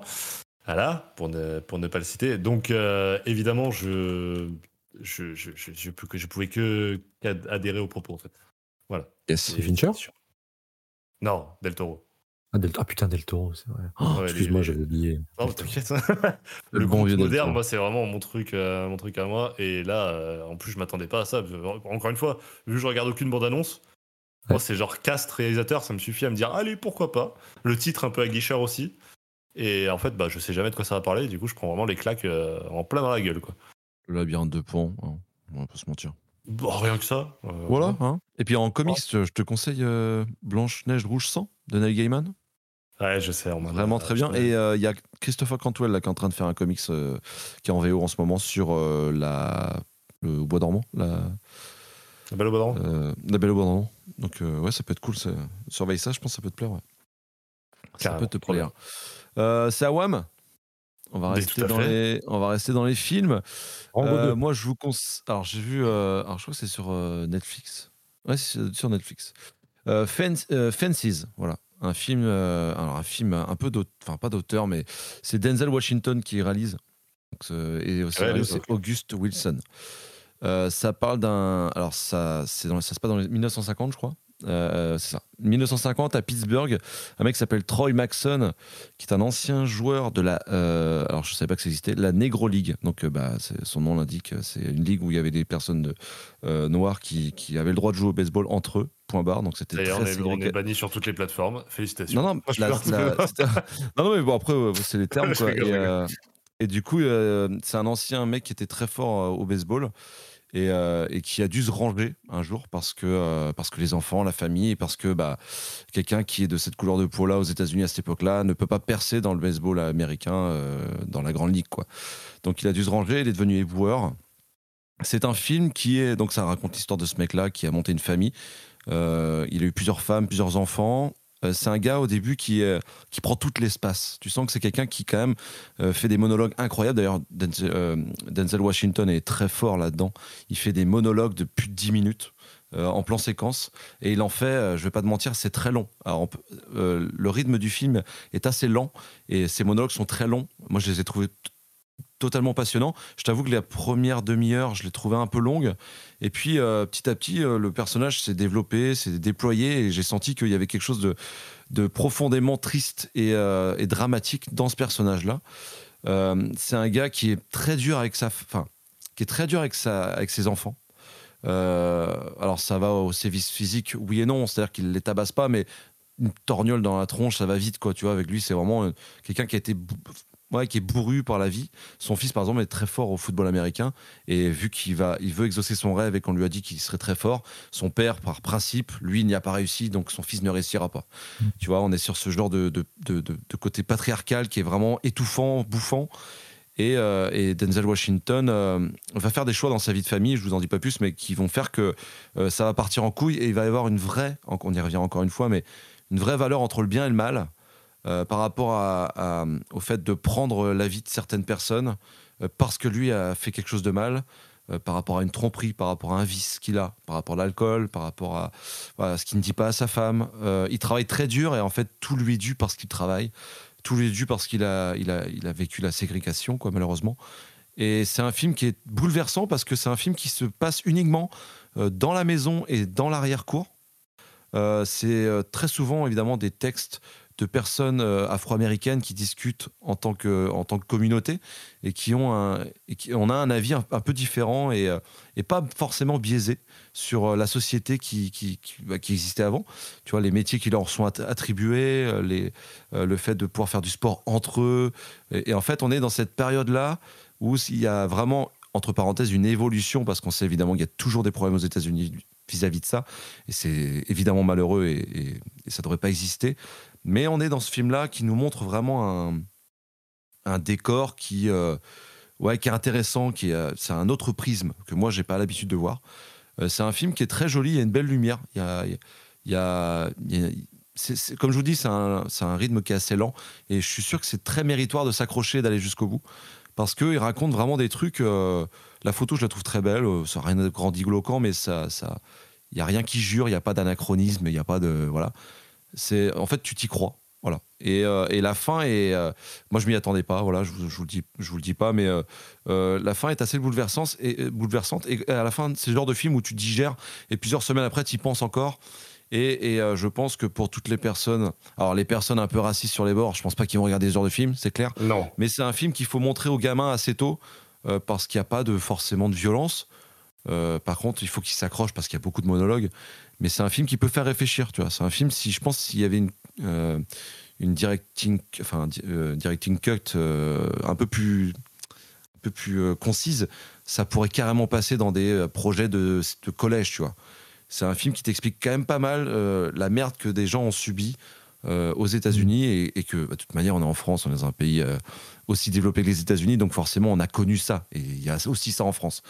Donc c'est un film qui ouais, je, vous conseille parce qu'il est vraiment bouleversant. Par contre, c'est vrai, comme je vous dis, et je terminerai là-dessus, une fois que tu termines ce film-là, peu importe la couleur de ta peau, peu importe la confession, la concession dans laquelle tu es, vraiment, ça te fout un, coup au moral. Quoi. On est vraiment sur une histoire assez euh, ouais, viscérale et quelque chose qui te colle à la peau et que moi en fait pendant deux semaines j'ai essayé de m'en un peu de me laver de cette euh, histoire j'arrive pas en fait c'est c'est un film qui te reste euh, dans un petit coin de ta tête et, et qui te qui te dit ouais il y a des gens qui sont comme ça parce qu'ils ont vécu ça en même temps, tu te dis, ouais, mais ils n'ont pas à, faire ça parce qu'ils ont vécu ça, parce que voilà, c'est mal. Mais en même temps, ils n'ont pas à vivre ça. Donc, ils sont devenus ce qu'ils ont vécu. Enfin, c'est très ouais, c'est au niveau de l'esprit, c'est très dur. Et euh, mais c'est un super film. Voilà, c'est un super film. Je trouve que euh, il s'en sort euh, vraiment très bien. Mais comme je vous dis, il n'y a pas de décor. C'est vraiment dans une arrière-cour, dans une maison. Point. Voilà, c'est vraiment le... si vous voulez vous évader, c'est pas du tout le genre de film qu'il faut qu'il faut regarder quoi. Et eh bah, tu donnes envie. Anto, tu veux rebondir? T'as dit que c'était Denzel à la réalisation, c'est ça? Ouais, à la réalisation. Il, joue dedans? Aussi ou il, joue dedans, c'est lui le père, euh, le père un peu castrateur, euh, castrateur, c'est lui. Alors, je, je, connais pas, je, connaissais pas ce film, mais c'est vrai que c'est un, acteur réalisateur qui, qui est très euh, très intéressant. Denzel Washington, moi, je, trouve toujours très impliqué dans ce qu'il fait. et puis il a, il a toujours, comme tu, vas comme ça a l'air de sous-entendre dans ce que tu viens d'en dire, c'est une une sorte de motivation, de vocation à raconter quelque chose sur, sur un fait qui lui, qui lui tient à cœur. Et, et c'est un, enfin, un mec très engagé dans, dans les différentes causes euh, qui lui sont euh, habituellement associées publiquement quand, euh, quand ouais, il parle. Et c'est pas manichéen, et ça c'est intelligent. Parce que vraiment, le personnage du daron Renoir, castrateur, tu vois, en fait, tu le mets à sa ah place, tu dis putain, ils ont, il a pas eu de chance, tu vois. Et en même temps, c'est quand même un petit fumier, tu vois. Et du coup, ça, c'est intelligent, tu vois, parce qu'il n'y a pas de côté manichéen de, bah, vulgairement, c'est blond ou c'est noir, quoi, tu vois. On est, on est, on est sur ça. Donc, ah bah, ouais. C'est bien justement quand on prend un peu de recul ah aussi, et, tout en dénonçant quand même des vérités, hein, des choses. Ah oui, c'est la vérité de toute façon. Mais, euh, mais toujours en apportant quand même une, sorte de, nuance qui, qui, est toujours, toujours bienvenue. Quoi. Donc bah, je ne connaissais pas, non, je connaissais pas, mais ça m'étonne pas que ce soit, que ce soit bien parce que bah, voilà, encore une fois, Denzel, c'est quand même. Et j'ai oublié, j'ai oublié de vous dire, l'actrice la, qui joue le rôle de la femme, c'est la meuf dans ah putain, c'est dans les films d'ici, la, la Suicide Squad, la, euh, la, la, chef. Oui. Euh... Elle a eu un Oscar d'ailleurs pour ce film-là. Euh... Celle qui joue Amanda Waller. Putain, j'ai vu. Oui, euh, oui, Valeria Davis. Davis c'est ça. Et euh, elle joue euh, vraiment, c'est une déesse dans ce film. Vraiment, elle est, elle est trop forte. Elle joue la mm. mère au, foyer, quoi, qui s'occupe de sa famille et qui subit un peu son mari et qui essaie de d'aider ses fils en disant Allez, va-t'en, ton père arrive. Tu vois. Vraiment, elle est magistrale dans ce rôle. C'est incroyable. Cette, cette, actrice est dingue, quoi. C'est vrai que mm. moi, dans ce site squad, bon, tu te dis Ouais, elle, est, forte, mais ça va, tu vois. C'est pas non plus. mais euh, là, vraiment, elle, elle crève l'écran. C'est complètement dingue. Complètement dingue. Toi, Néo, tu as... Euh, alors, je ne l'ai pas vu. Pourtant, euh, j'ai une sorte de petit challenge depuis quelques années c'est que les films qui sont récompensés aux Oscars dans différentes catégories, j'essaye de les regarder. C'est mon petit truc pour essayer d'être à jour. Non, mais c'est pour essayer d'être à jour, tu vois. Sur... Alors, ça représente ce que ça représente, les Oscars, évidemment. Euh, c'est pas du tout éclectique, mais. et pourtant, je suis passé à côté. Alors que, évidemment, j'en ai entendu parler. évidemment, le, rôle de Viola Davis, il y a beaucoup de, j'ai eu beaucoup d'extraits de, de, son jeu qui a l'air vraiment fou. Et effectivement, euh, Anto le disait euh, sur les sur l'implication d'Enzel Washington. Au début, quand tu as commencé à le résumer, ça m'a beaucoup fait penser à Philadelphia, donc il joue, où il joue l'autre côté, du coup, euh, puisque c'est un film qui, qui vient parler euh, du sida et de la cause homosexuelle, mais aussi de racisme, mine de rien, puisque, puisque si le personnage de Tom Hanks vient voir Denzel Washington, c'est aussi parce qu'il il sait qu'il saura comprendre ce propos-là. du coup, ça m'y avait beaucoup fait penser, parce que ce truc de essayer de prouver, mine de rien, que tu es victime de, de ségrégation, de racisme, d'homophobie. Euh, c'est assez fou de, devoir en arriver ah là. Donc, ouais, du coup, je me suis j'ai beaucoup reconnu un de mes films préférés, du coup, dedans, euh, avec Denzel Washington, qui a des très bons films et forcément d'énormes daubes. Je trouve que c'est un, acteur qui, qui malheureusement choisit pas toujours euh, les films qui le mettent le plus en valeur. Mais par contre, tu sens vraiment qu'il y a deux Denzel Washington. Il y a celui dans lequel voilà, ça va être son gagne-pain, il va faire ses films d'action, il va faire ses trucs, et c'est très bien, tant mieux pour lui. Et par contre, il y a ceux où effectivement il va s'impliquer, et là, tu as un autre visage, quoi. Là, tu as vraiment l'acteur euh, acteur studio euh, absolument fou qui, qui va se plonger dans, dans le rôle. Et, et, du coup, bah non, je vais évidemment regarder ça plus tu me dis que c'est dispo sur, Netflix, euh, facilement regardable. Ouais, ouais, je crois que c'est ça. Alors, je, viens de voir, là, c'est euh, adapté de la pièce de théâtre. Donc, c'est euh, une pièce de théâtre du nom de August Wilson qui a reçu de nombreuses récompenses, dont le prix Pulitzer. Voilà. Donc, ça m'étonne pas que ce soit pas quelque chose qui te fasse voyager, puisque c'est vraiment, voilà, comme le prénom, par exemple, la scène de théâtre, le film, c'est la même chose. C'est dans une pièce, t'es en mode, bon, bah voilà, t'es bloqué avec eux, quoi. Mais ouais, ouais, mais du coup, ils respectent bien ça et si, ça a reçu quand même une récompense au prix Pulitzer, normalement, on sait que ça dit quelque chose, quoi. Tu vois. Oui, a priori, a priori, on est, on est plutôt bon. Mais accrochez-vous, le règle le début est un peu, euh, un peu, long, un peu long, un peu long. Mais euh, je, te ferai euh, je te ferai peut-être un retour dans, dans le troisième épisode, alors. Eh bien, écoute, why not? Donc ça, c'est Marocco film. Anto, est-ce que tu as quelque chose à nous? Non, c'est peut-être Néo maintenant, non? Je sais plus. Je sais non, c'est Anto. C'est Anto. Euh... Il se En fait, j'ai plusieurs choix, mais du coup, euh, je vais essayer de faire un peu tous les genres, ça pourrait être bien, quoi. Euh, bon, on va faire film, allez. Euh, film, ce serait. Bah alors, pour prolonger un peu ce que Néo vient de dire, et parce que. un peu comme parce que cette émission. Il faut que je, je, cale une ref au moins à chaque passage, mais. et au vu de l'actualité, donc ça, coche, ça, coche toutes les cases, ce serait Jack Reacher, avec Tom ah, le, le, film, le premier de 2012. Euh, parce qu'il y a la saison 2 de la série qui sort euh, actuellement sur, sur Prime. D'ailleurs, il faut que je m'y mette euh, et que je finisse la première saison, que j'ai pas fini. Et, et, à la base, du coup, Jack Reacher, bah, ce sont des, des bouquins écrits par Child. Et du coup, c'est l'histoire d'un. Un petit côté Brubaker d'ailleurs dans ce, dans ce pitch-là, mais c'est l'histoire d'un gars qui va justement voyager un peu à travers les, les États-Unis et puis croiser différents parcours de vie, essayer de résoudre des, des, crimes sur son passage, avec une grosse backstory, on va dire, au niveau militaire. C'est quelqu'un qui a, qui a été beaucoup décoré, mais qui vit un peu dans l'ombre maintenant et qui essaie d'apporter ses, ses, modestes savoirs en fait à des gens dans le besoin. Et, je trouve que le premier Jack Reacher, donc avec Tom Cruise, est réalisé par Christopher McQuarrie, qui est un peu le, la, première collaboration officielle entre les deux, les deux personnages en quelque sorte, parce que McQuarrie va devenir par la suite un, réalisateur attitré hein, pour Tom Cruise, un de ses plus proches euh, partenaires de boulot. Je trouve que cette première collaboration officielle, parce qu'il avait aussi épaulé dans certains autres films pour les parties scénario, euh, là, pour le coup, ça se passe très très bien. Euh, il apporte beaucoup de, de choses d'un point de vue réalisation, d'un point de vue plan de caméra, d'un point de vue banalisation d'un mec qui est incroyable, mais on essaie de le filmer justement de façon à le mettre en comment dire dans des en lumière non. moins de lumière, mais plus dans le délire en fait où il va vraiment être dans un dans un contexte urbain et banal en fait. Il va apporter vraiment sa, sa, plus-value à ce moment-là, mais toujours avec ses plans de caméra assez assez traditionnels, mais qui vont plus on avance dans le film, bah, justement, essayer de plus en plus le mettre en lumière. Et je trouve que c'est y a une, évolution qui se fait bien. Petit côté un peu Batman dans l'idée, mais Batman, on va dire, dans le sens où bah, c'est un mec qui parfois il déboule dans une pièce, tu le vois pas arriver. Euh, il est très fort au combat, au corps ouais, ça commence, ouais. Très bon enquêteur. Oui, et puis dans, sa manière de parler, il est très, euh, très monotone, très. Euh, voilà. Dans la lui mettre provocation, un petit etc. masque, euh, tu vois, ça Ah, serait- clairement. ouais. Et je trouve que c'est un des, hum, c'est un des films de Tom Cruise qui fait le mieux la balance entre l'action et le, jeu d'ac- le jeu d'acteur. En fait, je trouve que ça, ça, ça le fait bien. La, la- la balance se, se met bien à ce niveau-là. Et, euh, et je, c'est un de mes films préférés euh, voilà, de- de- du bonhomme, euh, avec une très bonne OST de, de Joe Kramer, euh, qui par la suite bossera sur euh, Mission Impossible Rogue Nation, euh, justement avec les deux autres, les deux mêmes loustiques, hein, Tom Cruise et Christopher McQuarrie.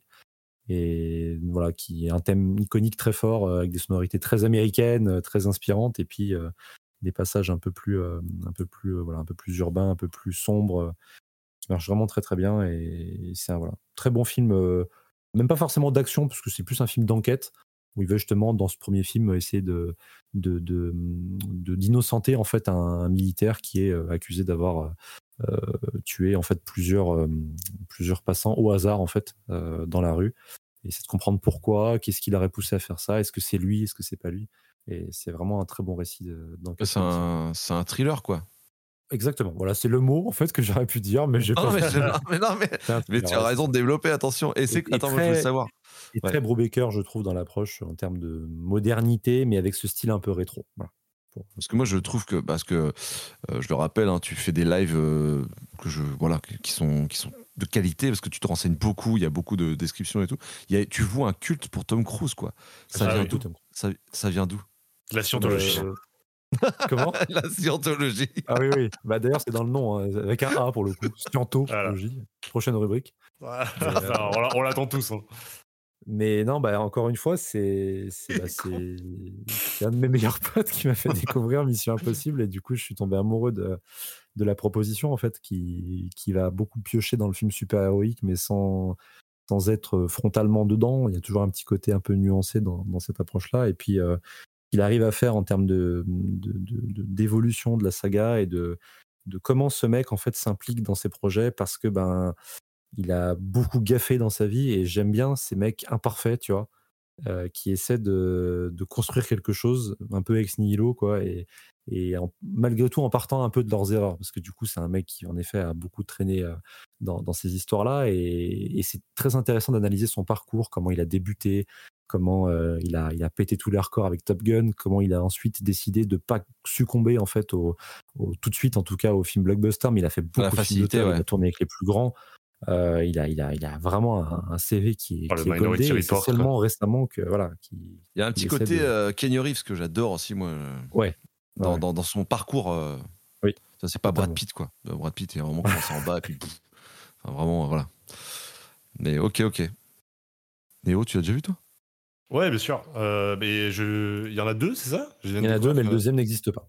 Je Ah, me rappelle bah, d'un je- combat. euh, il est- Un mec, combat au il, est- couteau. il existe tellement pas C'est que pas- je l'ai, je l'ai jamais, j'en ai jamais entendu parler, je crois. Bah, c'est euh, Edward, euh, Edward Zwick qui a fait euh, le dernier samouraï avec lui, avec, euh, Ah, oui, ok. qui a 10 ans auparavant. Dernier 10, Samouraï, 15 il est ans cool. Qui est très bien. Bon, mais pour le coup, euh, Jack Reacher Never Go Back est vraiment, pour le coup, très classique. En fait, il n'y a pas cette petite euh, étincelle qu'avait le premier. C'est un thriller lambda avec une réalisation, je trouve, très lambda et une intrigue qui est très longue, euh, euh, très, très cliché par moments, qui n'y avait pas forcément sur le premier, je trouve. Bah, du coup, euh, le premier Jack Reacher, euh, j'avais bien aimé, mais, mais tu- par rapport à ce que tu en décris, moi, je me rappelle surtout d'un film d'action. Tu vois, je me rappelle pas trop le côté thriller. En fait, les scènes qui m'ont marqué, bah, c'est les mêmes que tout le monde. C'est dans la ruelle, après le bar, c'est des trucs comme ça, tu vois. C'est ces scènes-là qui, effectivement, sont, sont marquantes.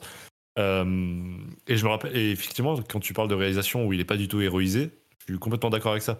Euh, par rapport d'ailleurs- en opposition avec Mission Impossible, où au contraire, c'est vraiment le mec intouchable euh, qui est à la tête de tout et qui est juste trop fort. Tu vois, tu sais qu'il est, va réussir la mission qui est impossible. Là, je trouve que effectivement, il y a un truc de, c'est un peu Monsieur Tout le Monde. Alors évidemment que non, mais mais en tout cas, il est filmé tel quel. Mais je t'avoue que c'est pas un film que, que je porte tant que ça dans mon cœur. Enfin, je l'ai un peu oublié, je t'avoue. Euh, là que t'en parles, ça me refait euh, m'en rappeler. Et effectivement, quand j'ai vu qu'il y avait Reacher qui était sorti, Mm. du coup, ça m'a refait penser au film.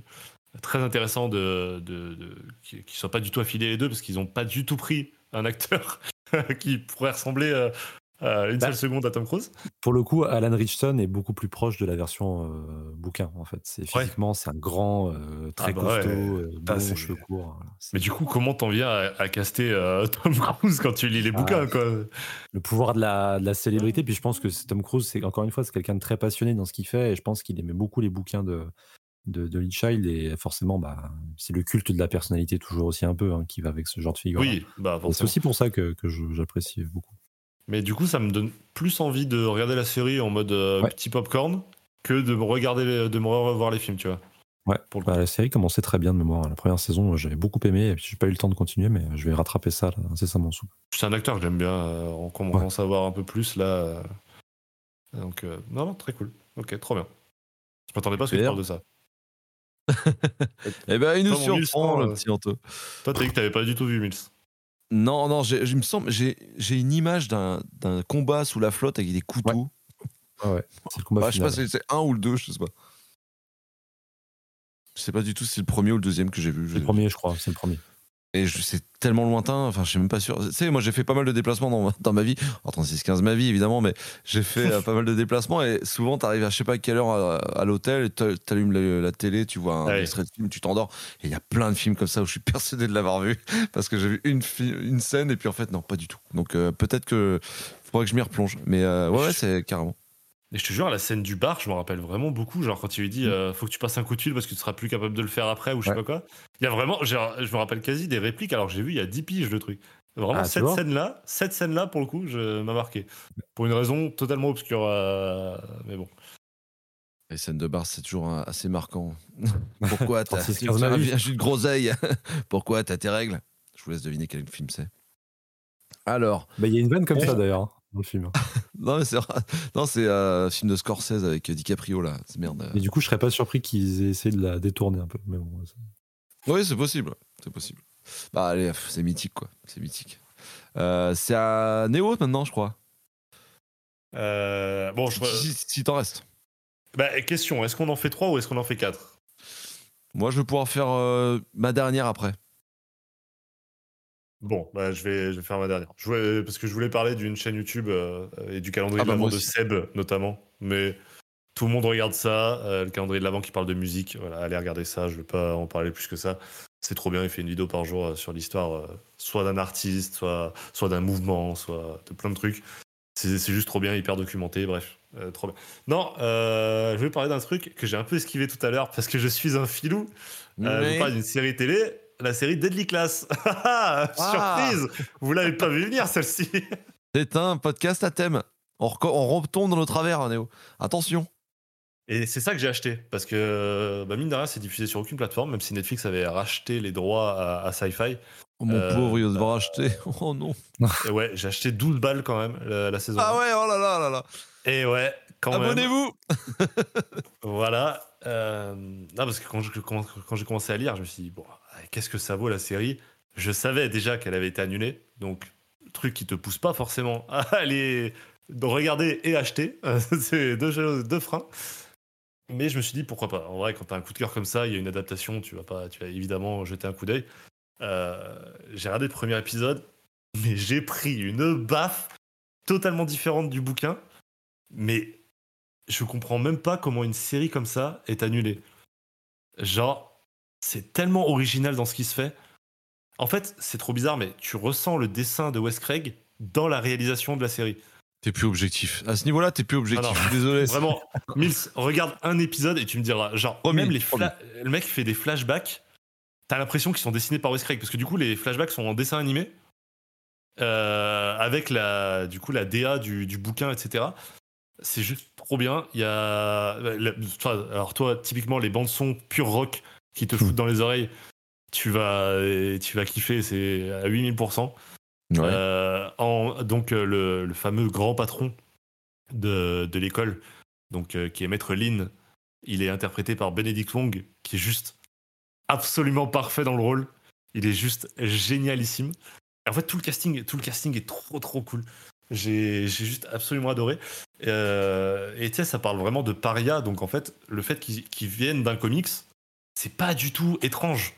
T'es en mode, oui, bah, normal, ils appartiennent pas à notre monde, tu vois. Genre, c'est vraiment dans la définition même de qui ils sont. Euh, et t'as vraiment une pure adaptation de, de comics. C'est du coup euh, créé par Rick Remender, la série. Donc, il a vraiment euh, digéré son truc. Et moi qui, qui lis les bouquins, il y a des trucs qui se passent bien plus tard qu'il a ramené maintenant, etc. un peu comme, comme Kirkman le fait sur Invincible, où ils ont digéré leurs bouquins et maintenant ils peuvent en faire une adaptation qui, voilà, qui, a, qui a mûri. Et bah, c'est trop bien. En fait, c'est tellement logique ce qui se passe. Et en plus, pour ceux qui ont lu les bouquins, bah, vraiment, tu redécouvres. C'est pas du tout la même chose. Euh, et franchement, c'est juste, c'est juste génial. Il y, a, des scènes qui sont absolument légendaires. Et, euh, et putain, que ça soit annulé, ça me trouve le cul. Il n'y a pas de fin, quoi. Euh, bah, il y a une fin qui est. Qu'est-ce qu'elle est, mais ouais. Voilà. Non, ça, ça te laisse sous-entendre qu'il y aurait eu une suite. Ah, c'est quelque chose qui a, qui a, je pense, a été envisagé par Netflix quand, euh, quand ils ont racheté les droits, parce qu'ils l'ont pas racheté gratuitement. Euh, du coup, ils l'ont diffusé un petit moment et après, ils l'ont juste enlevé. Donc, j'ai toujours espoir que, qu'un jour ça soit repris. Franchement, j'y crois parce que c'est vraiment le genre de, bouquin que tu as envie d'adapter. Et, et, la série, elle marchait du feu de Dieu. Quoi. Vraiment, c'était trop bien. Il y a des défauts, évidemment. Mais le kiff que tu prends, bordel de merde. Ah, c'est. Oh J'encourage tout le monde à regarder un épisode, quoi. Non, faut pas, faut pas, l'acheter. Mais je regarderai si ça traîne.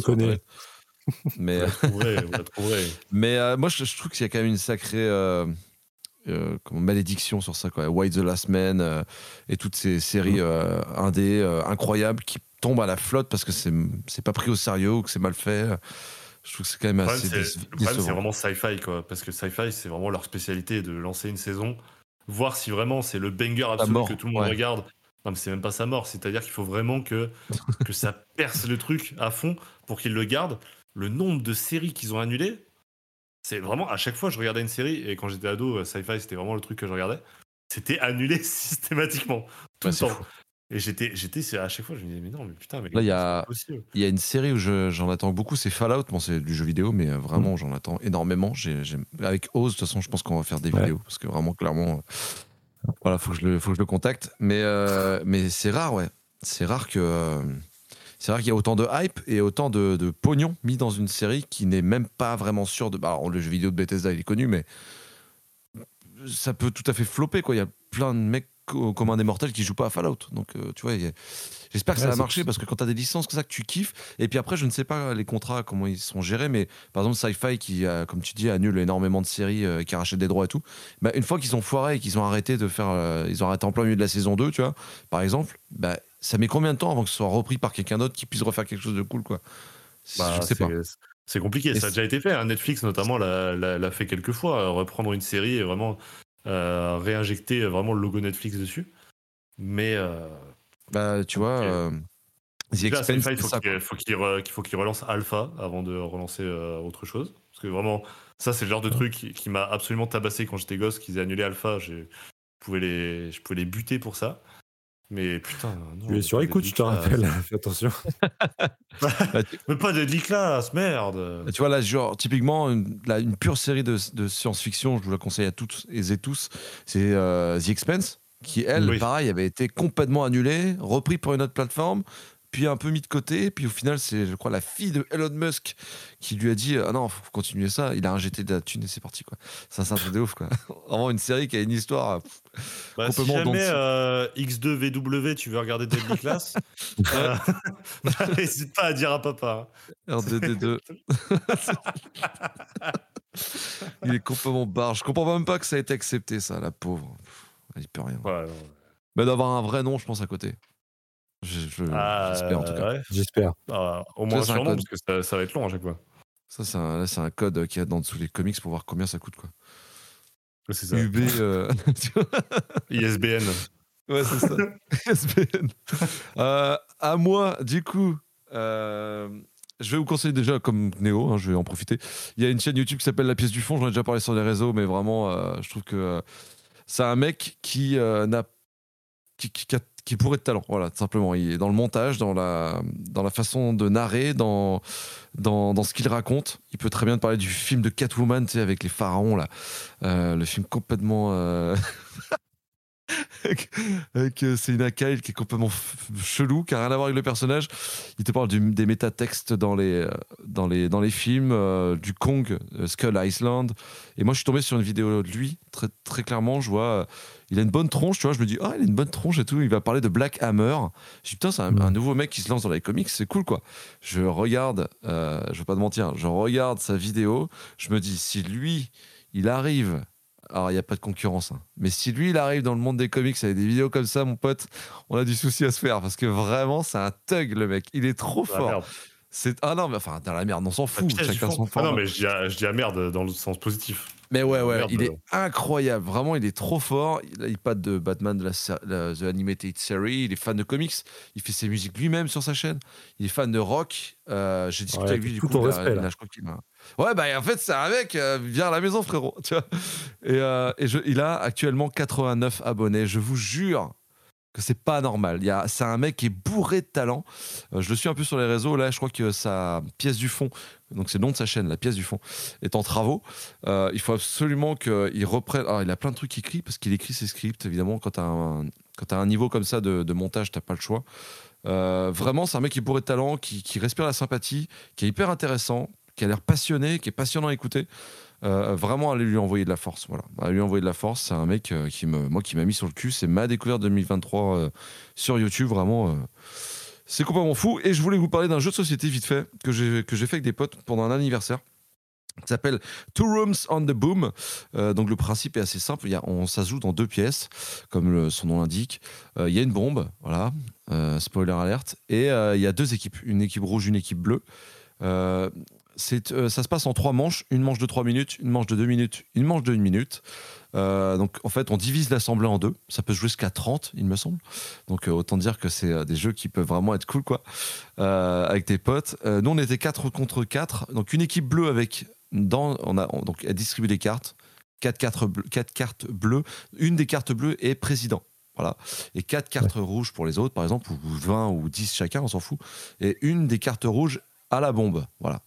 Le, truc, après, ça va être un peu comme dans un loup-garou, hein, forcément, euh, comme le jeu loup-garou, où en fait, on va pouvoir discuter entre nous pendant trois minutes. On ne sait pas de quelle couleur on est. Est-ce qu'on ment? Est-ce qu'on raconte la vérité? Est-ce qu'on montre notre couleur sans montrer euh, le poste qu'on a? Est-ce qu'on euh, est qu'on va discuter? Est-ce qu'on y va franc jeu en disant voilà, il faut élire un leader dans chaque pièce, et au bout de trois minutes, le leader décide alors, il peut y avoir des putsch, hein, évidemment. On peut changer de leader. Enfin, c'est toute une histoire. C'est un peu plus complexe que ça.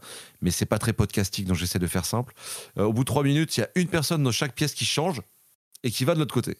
Et c'est là que le jeu devient intéressant parce que du coup, il nous reste. Donc, du coup, on est dans la deuxième manche. Il reste deux minutes. Et là, les deux personnes qui ont changé de place vont se faire railler de questions. Euh, eux vont avoir les informations qui se sont passées dans l'autre pièce, mais pas dans l'autre. Il n'y a pas de communication entre les deux pièces. C'est vraiment, euh, tu vois, il y a une porte entre les deux. Et, le but du jeu, évidemment, pour l'équipe rouge, c'est de faire péter la bombe avec le président de l'équipe bleue, euh, voilà, dans la même pièce. Quoi. Hmm. Donc, tu as trois, la troisième manche, donc la deuxième manche, c'est deux minutes, la troisième manche, c'est une minute, et après, bah, voilà, chacun monte sa carte et on sait euh, où est euh, le, rebelle et où est le président. Alors ça, c'est la partie la plus simple. Après, évidemment, donc moi, j'ai trouvé ça génial, c'est fascinant. C'est un jeu, je suis pas très jeu de société, vraiment, mais j'aime beaucoup les jeux un peu en roleplay, parce que je fais du jeu de rôle aussi, donc j'aime beaucoup ça. C'est quelque chose qui m'intéresse pas mal. Et, et vraiment, j'ai trouvé ça incroyable. Ça ça a foutu le feu dans la soirée dans laquelle j'étais. On était à fond là-dedans. On a fait pas Littéralement, il y avait un incendie. Ouais, ouais. il, y a eu un, il y a un mec qui avait une vraie bombe. C'était vraiment excellent. non, vraiment, il y avait un truc euh, qui était dingue, quoi. Donc euh, ça c'est la partie euh, smooth et la partie un peu plus complexe c'est qu'évidemment chacun donc là si tu peux faire juste la partie où il y a dans l'équipe bleue il y a un président dans l'équipe rouge il y a un mec qui pose une bombe et bah t'as aussi des cartes différentes où t'as genre un mec qui doit juste tout le temps montrer sa carte ou un mec qui doit tout le temps mentir ou un mec qui enfin bref c'est euh, ça te donne des situations qui sont complètement grotesques, qui sont vraiment mais à, se pisser dessus. Moi, j'ai trouvé ce jeu incroyable. Je sais qu'on n'en conseille pas souvent des jeux de société euh, dans les podcasts en général parce que c'est pas simple à, expliquer. J'espère que vous aurez compris le principe du jeu, mais en tout cas, ça s'appelle The Room on euh, a Boom et ça coûte 15 balles, enfin vraiment, et ça peut te refaire une soirée, voilà, tout simplement. Donc je vous conseille ce jeu-là. Je sais pas si vous faites des jeux de société, si vous êtes fan de ça ou si vous en faites à l'occasion ou pas plus que ça. Pas du tout, non. Pas du tout. Avant, oui, beaucoup, mais ça m'a complètement lâché au bout d'un moment et Pas le temps, pas, peut-être pas les bonnes personnes aussi, c'est possible. hein, Le je prix sais des pas, comics, peut-être? Peut-être, accessoirement. Mais que- ça m'a. euh, Et puis en fait, on se rend pas compte, mais euh, comme tu l'as sous-entendu, c'est la, la réinvention qu'il y a eu euh, à une période, et la créativité que, que je soupçonnais pas. Quoi. Moi, j'étais resté sur les classiques. Bah, c'est un peu comme quand on parle de BD en fait. Tu Oui, restes sur ça, les ouais. classiques, tu t'en vas euh, peut-être 10-15 ans, puis tu reviens, tout a changé. Et en fait, euh, il ouais. y a beaucoup de jeux de société qui maintenant sont vraiment dans l'interaction, vraiment dans, Bah, il y a un réassort, l'interactivité. Il y a un réassort parce que je, Ouais. pour avoir fait le salon de la BD, il y a des mecs qui ont des salons du jeu, du jeu de société. Ouais. Et, Hum. et je, je discutais avec un mec qui avait fait le jeu de société RIP, euh, de la bande dessinée Oui. RIP. Et il m'expliquait que euh, on était au resto ensemble et il me disait mais c'est tu te rends pas compte en fait. Il y a depuis le Covid une explosion mais c'est genre des plus 400 plus 500 de fréquentation quoi. C'est des trucs complètement euh, lunaires. Euh, les mecs, tout le monde s'est mis à faire du jeu, du jeu de société. Je pense que tout le monde le voit quand tu vas en soirée, que tu rencontres avec des gens. Tu t'entends de plus en plus des, des jeux qui, qui ont popé pendant le Covid, des trucs qui sont faits. euh, Enfin voilà, les gens avaient besoin de se réunir pour jouer. Enfin, il y a eu vraiment ce truc-là. Il y a eu ce boom de la librairie quand on était, quand les libraires étaient considérés comme pas importants, tu vois, pas essentiels. C'était le mot, voilà. Et ben il y a eu la même chose sur, la- sur les jeux de société, de ce besoin et cette envie de se regrouper. Et moi, je, je dois vous avouer que c'est assez anxiogène pour moi les, les jeux de société. C'est pas mon délire. Et euh, j'aime plus les jeux, les jeux de plateau, c'est un peu pas mon délire, tu vois. Mais les jeux euh, un peu roleplay, ouais, je commence à bien kiffer ça. Ouais. Moi, c'est. Anxiogène, tu disais Ah ouais, enfin, ouais. Bon, Ah ouais, de anxiogène, faire un en fait- 36-15 ta vie, mais c'est. Ouais, ouais, non, non, mais vraiment, j'adorais Risk quand j'étais petit, j'adorais ça. Ouais. Euh, Mais maintenant, être bloqué, je sais pas pourquoi, de Ah oui, devoir faire. euh, alors, j'ai pris le risque Star Wars où il y a l'ordre 66, ça va plus vite. Mais euh, il y a vraiment, c'est vrai en plus, c'est une règle qui te fait, pouf, ça tombe, c'est bon, on est quand on est. Et effectivement, les jeux de plateau, je, je sais pas, Ouais, quand il n'y a pas de, de sablier ou autre, je trouve ça un peu long, un peu que la personne que je connais pas trop en face est un peu lente ou mettre 10 ans à choisir, ça me donne envie de prendre le plateau et de tout, de tout dégager. tellement Voilà. comprendre. Et toi, Néo, je- ouais. Alors franchement, s'il y a les Blais qui sont en train de m'écouter, ils vont, ils vont vriller parce que vraiment, ça c'est leur truc euh, de fou, les, les soirées Blais où on se retrouve On les euh, embrasse. sur les jeux de société. Et en fait, moi je suis vraiment le relou qui est très sélectif sur les jeux de société parce que je me fais très vite chier. En fait, Ah, je, suis, je suis toujours euh, OP pour découvrir un jeu. Mais alors, si je me suis fait chier une fois, ça va être compliqué de me remettre dessus. Ouais. Et eux, ils ont leur jeu où vraiment ils les adorent. Euh, Non, les mais te, connaissant, comme ça. tu, te connaissant, le jeu il va tomber du- des mains et puis tu vas rejouer, ça va un chef-d'œuvre. Non mais Seven Wonders, tu fais bah d'accord, euh, tout le monde y joue, c'est très bien. Mais putain, j'ai fait deux parties, c'est bon les gars, j'ai pas envie de. J'arrive à comprendre le schéma de qui gagne, pourquoi il gagne tout le temps, c'est bon, on a compris, ça m'intéresse pas du tout. Par contre, euh, je suis trop fan des jeux de quiz, genre de différents univers. Blind test tout, ou euh, autre. Ouais. pas, pas trop blind test, c'est juste parce que j'ai pas la culture qu'il faut pour euh, kiffer, tu vois.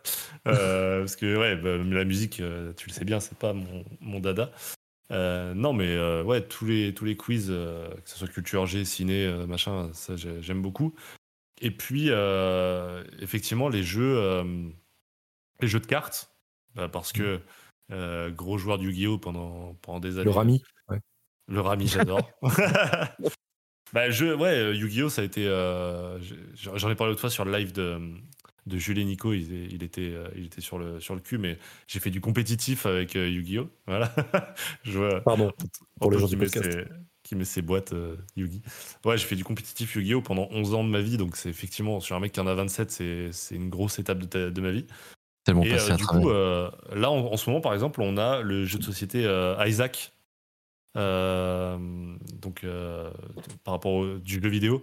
Oui, connais le jeu du jeu vidéo, moi je connais. Voilà. Là, ils ont sorti le jeu de cartes Ok. et il est génialissime et on s'éclate de fou dessus. Euh, donc, c'est un, un de nos potes, Janice, qui l'a hum, qui l'a acheté en aller et je montre les cartes Magic. euh, ouais, les cartes Magic, c'est vraiment mon truc. Ouais. Donc il a acheté ça en Ulule, enfin sur une campagne Ulule il y a quelques, peut-être deux ans. Euh, du coup on l'a en VO, mais genre vraiment le gros coffret avec toutes les extensions. Et là c'est sorti en VF depuis euh, quelques mois.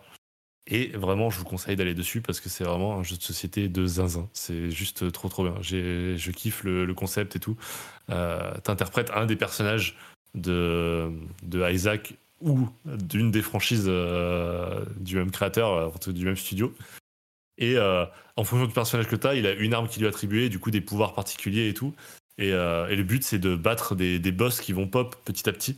Euh, donc tu dois les voler à ton adversaire. Donc tu peux soit aider certains de tes adversaires à aller battre un boss parce que tu vois qu'ils sont un peu en dèche, etc. et que tu as besoin de leur aide. Mais en même temps, il faut s'allier contre un autre qui commence à, à un peu réunir tout ce qu'il faut pour gagner. Donc c'est génial. Tu te mets des grands coups de pute. à la fin, t'as plus de potes. Mais c'est juste. Euh, grands génial. coups de pute. Mais bien sûr. On y est. Mais, c'est dérape. génial. Ça dérape au bout de deux heures. Ça y est, des grands coups de pute. Ils savent Et pas, les gens qu'on enregistre à 23h alors je me suis levé à 4h, moi. Ils savent pas. Et qu'on est fin bourré. Voilà. Et moi, je suis toujours à poil. Voilà. C'est confirme. Toujours. Ah bah ça, c'est. c'est- Voilà. Pas pour rien qu'on voilà. filme pas. C'est le lore. hein, C'est le Donc lore. là, il vient de se recaler une petite reco, une petite reco des familles de- devant, devant là, tranquille. Voilà. Non, tu Ouais, m'as demandé, je t'ai dit, voilà, plus les jeux de cartes, dont en ce moment euh, Binding of Isaac. D'accord. Eh ben, écoute, j'irai voir ça, je connais pas du tout. Et la dernière reco, on la laisse en invité, évidemment. Monsieur. André est-ce qu'il y en a une? Euh, oui, alors pareil, un reco chill hein, dans la mesure où c'est plus euh, des trucs, euh, enfin des, des, des, des contenus que j'écoute beaucoup en ce moment, euh, à la fois en podcast et puis en comment dire en visionnage actif de temps en temps selon les sujets. Et ça va faire un lien avec le Isaac. euh, je fais toujours des liens, c'est incroyable. Bah. C'est euh, je- je- alors j'arrive après tout le monde, mais je- j'ai découvert il y a peut-être euh, quelques mois, euh, enfin découvert vraiment en le regardant, mais Antoine Daniel sur Twitch. Ah, tiens. Ah, bah Euh, oui. voilà, que j'aime beaucoup. Je connaissais de nom ses, ses contenus euh, YouTube, mais j'avais jamais regardé What the Cut. Je peut-être What un des seuls sur la planète. Ouais. Et, j'ai découvert ce qu'il faisait sur Twitch il y a quoi? Il y a peut-être euh, ouais, quelques mois en arrière. Et il a vraiment eu un gros boom à l'époque, bah, comme beaucoup de créateurs, mais à l'époque du confinement, tout ça. Et, et je, je regarde beaucoup en fait leurs euh, leurs lives. euh, Ils font souvent des lives du lundi où ils sont plusieurs, notamment Avec JDG, ça, ouais. Mintos, euh, avec Ponce, Bagheera. euh, toute la, toute la Florent. bande. Bah, on doit se croiser, hein, on, va- on doit se croiser. C'est- Ah oui, de toute façon, c'est- c'est c'est un tout petit monde, hein, Twitch. tu sais. Mais oui. Mais, Il a quoi Il a coup, trois, viewers et c'est nous trois, de toute façon. c'est nous trois. Puis je regarde beaucoup de replays. Je me suis fait là récemment euh, en podcast, euh, en écoutant la voiture et tout, euh, les, tout ce qu'ils avaient fait sur Worms. Euh, alors c'est Ah, pourtant, c'est pas forcément l'idéal, mais je trouve que ça passe bien parce que parfois ils ont des échanges un peu euh, bah, comme nous, quoi. Comme ce qu'on est en train Ah, de mais faire. ouais, mais les- du coup, les foirades, tu les as pas en, en live. Bah, ça mais alors, dépend. Mais des fois, Quand j'ai il y en a qui se foirent, c'est des barres de rire. Quoi. Bah oui, en fait, je, re- je, je, enfin, je regarde le passage en question, puis je m'arrête ou je sais pas, ou je le regarde à la maison, tu vois, quand je vois que c'est des trucs. Non, euh, tu sais très bien que tu le regardes en même temps que tu roules. Tu Bon, d'accord, j'avoue. Le gars, je m'arrête, je regarde le pas le passage et je redémarre. D'accord. Non, mais je les regarde, euh, souvent, je les regarde en replay, tranquille. Ouais, Mais, euh, d'accord, ok. Moi, je les regarde même mais- pas, hein, je les écoute en bagnole, quoi. Bah. Mais Ouais, tu ouais, Même quand il y a un forage, j'arrive à me dire, c'est pas grave, Ouais. je, tu vois, Ouais. je verrai pas. Ok. Moi, j'avoue que c'est vraiment le genre de contenu que, que je consomme quand je suis en train de faire un truc sur un écran, je le mets sur un deuxième. quoi. Ouais. C'est bien le genre de truc comme ça. Mais toi, parce que t'as deux écrans. Moi, j'en ai qu'un. Donc, euh, J'en ai trois. Ah, T'en as trois, oui, c'est vrai. Quel influenceur, celui-là. Son le- chat. Aucun rapport. le chat. Le mec Ah, mais il a son chat à côté, c'est avec un écran en vertical. J'ai un écran vertical, tout à fait. Ah là là, là, Ah. mais j'étais sûr. Et il a un, un- il a, est-ce que tu as un petit bloc Elgato euh, pour changer les scènes? Non, non, non, j'en suis pas là parce que je n- j'ai pas fait de live depuis trois mois et quand je l'ai fait, c'est sur StreamYard, donc ça ne sert à rien. Oui, c'est vrai, c'est vrai. Bon, bah, messieurs, je vous remercie. Euh, Anto Web, Ed, quelle est la suite pour toi? Quelle est la suite sur, euh, sur tes réseaux? Parce que euh, les lives, là, c'est toutes les, c'est tous les deux, tous les mois, tous les deux mois? Non? J'essaye de faire euh, au moins un par mois. Et puis là, en ce moment, j'essaie d'en faire deux. Je fais un live sujet. Ah ouais, un ouais. peu, un deux peu par mois. ouais. entre guillemets et puis le deuxième live du mois en général c'est un live chill Voilà, j'essaie de j'ai lancé ça en fin de en fin d'année là je fais je fais une fois toutes les deux semaines déjà pour me reposer aussi parce que mine de rien avec le taf et tout c'est pas ça paraît rien pour certains mais c'est vrai que c'est comme tu disais il y a bon je fais un petit peu de voilà un peu de recherche en amont j'essaie de me mettre dans le truc de lire quelques comics évidemment euh, cultes autour des personnages que j'évoque quand c'est des sujets comics et puis à Mais ça côté de paraît ça bah, pas un rien, live. ça se sent que t'as bossé en vrai. hein. Ah ouais, ouais, et, puis, et, puis, et puis, on va pas se mentir, ta chaîne, c'est pas représentatif de- du nombre de fois où t'apparais sur Internet. hein. C'est très souvent chez les copains. Bah, ouais, alors maintenant moins parce que je j'ai plus besoin. Non, j'ai c'est énorme, moins parce que je j'ai plus le temps. J'ai Bah, plus parce le que temps. t'as en pas à fait. dire non aussi. Bah oui. Je pense que J'ai plus le temps. t'étais vraiment le mec qui disait oui tout le temps aussi. Pas du tout. pas du tout. Non, non, c'est juste que en fait, j'ai plus le temps en fait et j'arrive plus et au bout d'un moment, je faisais ça beaucoup en fait et je je- j'en pouvais plus Ouais. quoi. Enfin, D'un point de vue psychologique, c'est-à-dire que Ouais, je, je- je mettais des deadlines, je disais putain merde, faut que je fasse ça et tout. Et c'est pour ça que le fait de refaire un peu comme ça, de, ça me fait du bien parce que ça faisait hyper longtemps que j'avais pas refait une collab euh, comme ça et puis euh, et ça me permet de souffler et puis de mettre moins de pression et puis euh, les live chill mine de rien, je Oh bah là, tu vois, il n'y a aucun, pr- aucune pression. Hein, je- Ouais. y aller, hein. Oula, non. À la rigueur, dans le verre, mais c'est tout, quoi. tu, vois, tu vois la blague, quoi. Ah là, voilà Ah bah, Ah, je t'as vu.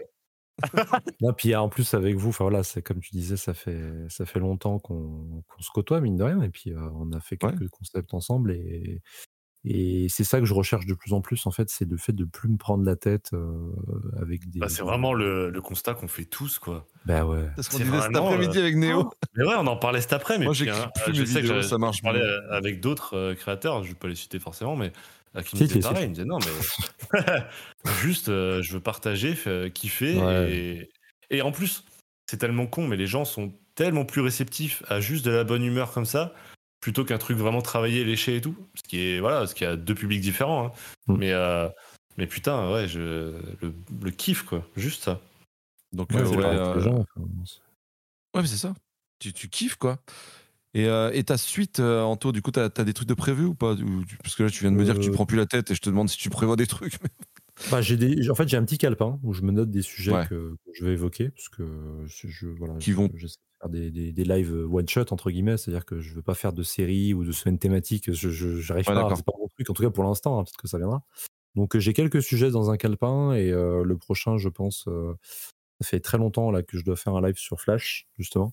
Je l'avais, je l'avais pas fait à au moment de la sortie du film parce que j'étais pas à jour sur les lectures, mais ça fait très longtemps que ouais, je dois le mettre en place. Ce sera un live euh, euh, Rocco sur les, les comics euh, que je conseille pour, pour, pour découvrir Flash, qui est un de mes super-héros préférés. Ça arrive euh, rapidement, quoi.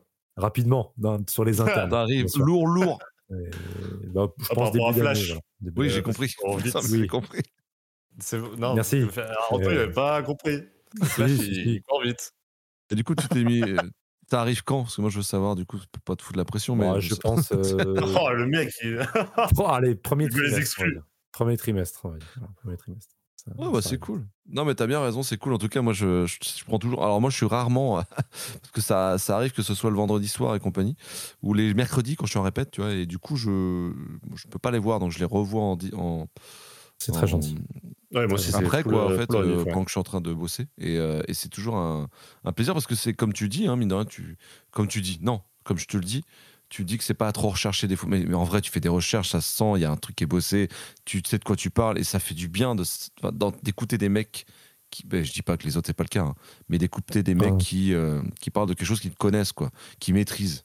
Il y a rien de pire que quelqu'un qui reste très sommaire parce qu'il a pas euh, la connaissance suffisante et c'est pas grave de pas avoir la connaissance suffisante. Je me sens tellement vidé. Ah non, bah t'es fou, mais je- Le mec fait des vidéos de 5 minutes, il s'appelle le néophyte. Oh, les trucs, il J'étais- rentre pas dans le truc parce qu'il a pas les connaissances et je fais. J'ai pas dit ça, trop de balles. c'est exactement ce que je l'ai mal pris, d'accord C'est la fin de cette chaîne YouTube. Eh ben, Commence bien. prends le mal. formule, hein. Commence bien. Non, non, mais j'aime bien les mecs qui, enfin, qui, qui vont dans un sujet, qui vont au fond du sujet et qui prennent du temps parce que tes, lives durent 3, 4 heures des fois. Euh, ouais, Euh, 3 heures, 2 ouais. heures, 2h40. 3 heures, ouais. Et moi, je, je suis incapable de tenir ces délais-là, enfin, de- ces, ces distances-là, c'est impossible. Il y a aucun moment où ça, tu sais, que ça baisse, machin. T'as toujours quelque chose à dire, tu suis ton développé et, euh, et ouais, t'apprends trop de trucs, quoi. Donc ça, c'est ouais, c'est vrai que c'est cool. Ouais, c'est- ça me touche. C'est beaucoup. une encyclopédie, ce mec. Non, c'est vrai, hein, c'est fou. pas du tout. Non, Si, mais en plus, le- petit à petit, tu, Mais non, tu mais- enrichis toi-même tes Ouais. connaissances pour en avoir encore ça, plus. ouais. Donc en fait, bah oui, à la base, du coup, moi, euh, il y a plein de trucs que je connais pas en fait et c'est vrai que le fait de faire ça ça me ça me fait plaisir et après attention il y a beaucoup de sujets où je fonctionne beaucoup avec le, le vécu hein, la, ce que j'ai dans la tête parce que c'est beaucoup de sujets que je connais euh, de par mon expérience que j'ai Ouais, soit sûr. des films que j'ai beaucoup revus soit des moi je suis beaucoup attaché au enfin je suis très attaché au revisionnage à la relecture C'est- pas forcément le cas de tout le monde hein, c'est Non, c'est clairement pas mon cas. Tu Mais, prends pour toi ça aussi, Néo euh, non, parce mais que pour moi, parce c'est pas une attaque, c'est vraiment. Mais non, mais ah, putain. Non, non, mais dans- euh, c'est un, vrai- un propos. euh, C'est un vrai propos du revisionnage et de la Moi, je revisionne pas. Et du coup, c'est beaucoup de sujets que j'ai dans la tête, en fait, parce que c'est des trucs que, que j'ai tellement bouffé et tout. Et, et voilà. Puis après, il y a des trucs un peu voilà, comme Aquaman, comme Hulk. Je, je- je- je tente, je prends le risque de découvrir un personnage et euh, de voir ce que ça donne. Et c'est vrai que c'est ultra enrichissant. ouais. Et Peter David, c'est cool du coup?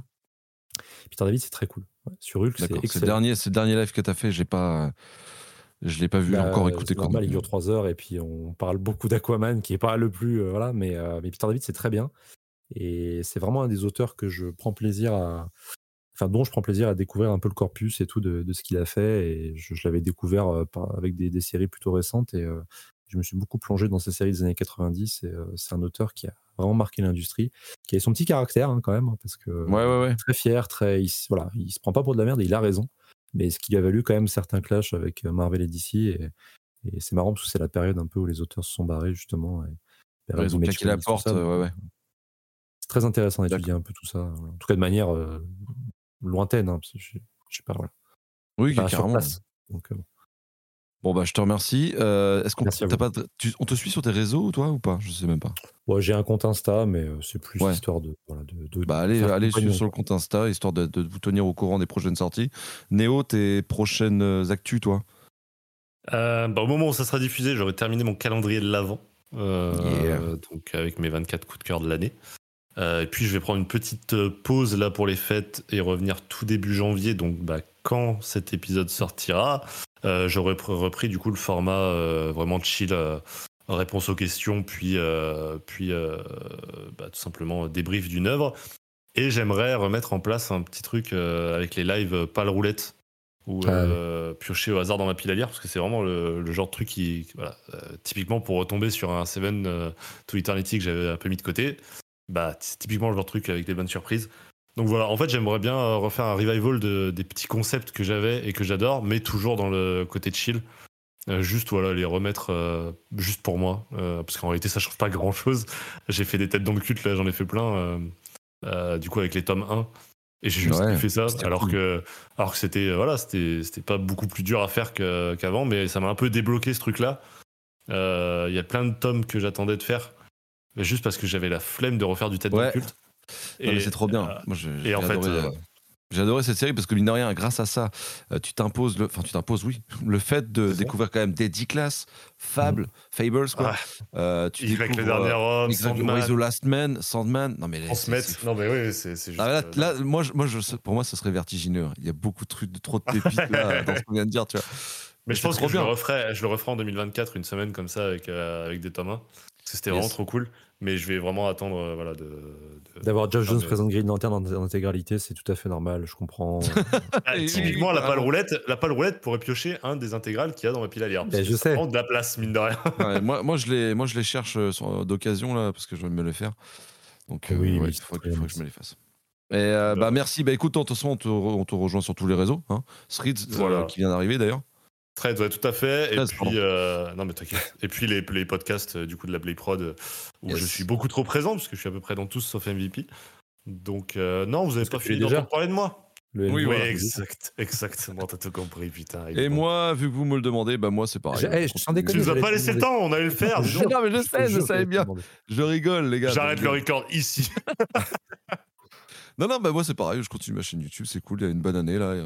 Voilà, je- des petites vidéos euh, à la cool, euh, toujours autant de, de conneries. Puis euh, on s'amuse pour 2024, ça va, être, ça va être le feu. Suivez-moi sur tous les réseaux aussi. Euh, à part Blue Sky, j'ai pas encore reçu de code. voilà. Ouais, j'avoue que ça m'intéresse pas. Ouais, voilà, ouais, j'ai pas en- en- trop envie de me prendre la tête avec ça. Ça fait beaucoup de réseaux sociaux, mine de rien. Oui. Euh, faut, que je, faut que je lâche X. Mais euh, tu vois, c'est un peu. C'est un- c'est, c'est un- euh, ça 1er pollue un janvier, peu X, euh, tu vois. Mais euh, tu sais, je me dis, ah, quand même, euh, ça fait chier. Ça fait longtemps que je suis là, tu vois. 1er janvier, ça dégage. Moi, c'est c'est terminé. Eh ben voilà, on veut des mecs comme ça avec des grosses décisions. Mais Merci. si vous voulez discuter avec nous, vous avez Discord également. Mais bien On- sûr, bien sûr. on a est besoin tous, de. Euh, Le voilà, crew. le petit Discord du crew.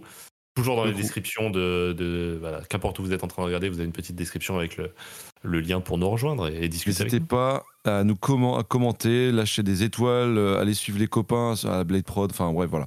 Euh, vous savez ce qu'il vous reste à faire. Je vous remercie euh, les gars. Merci Anto, merci Néo. Merci à vous deux. Tu reviendras, ça, ça a été? C'était très, pas très, trop. très intéressant. J'avais peur de. T'as été royal. Un peu de la peine avec mes recos, mais ça va. Oh, C'est bon. Bon non, regarde, je suis passé moi, c'est bon.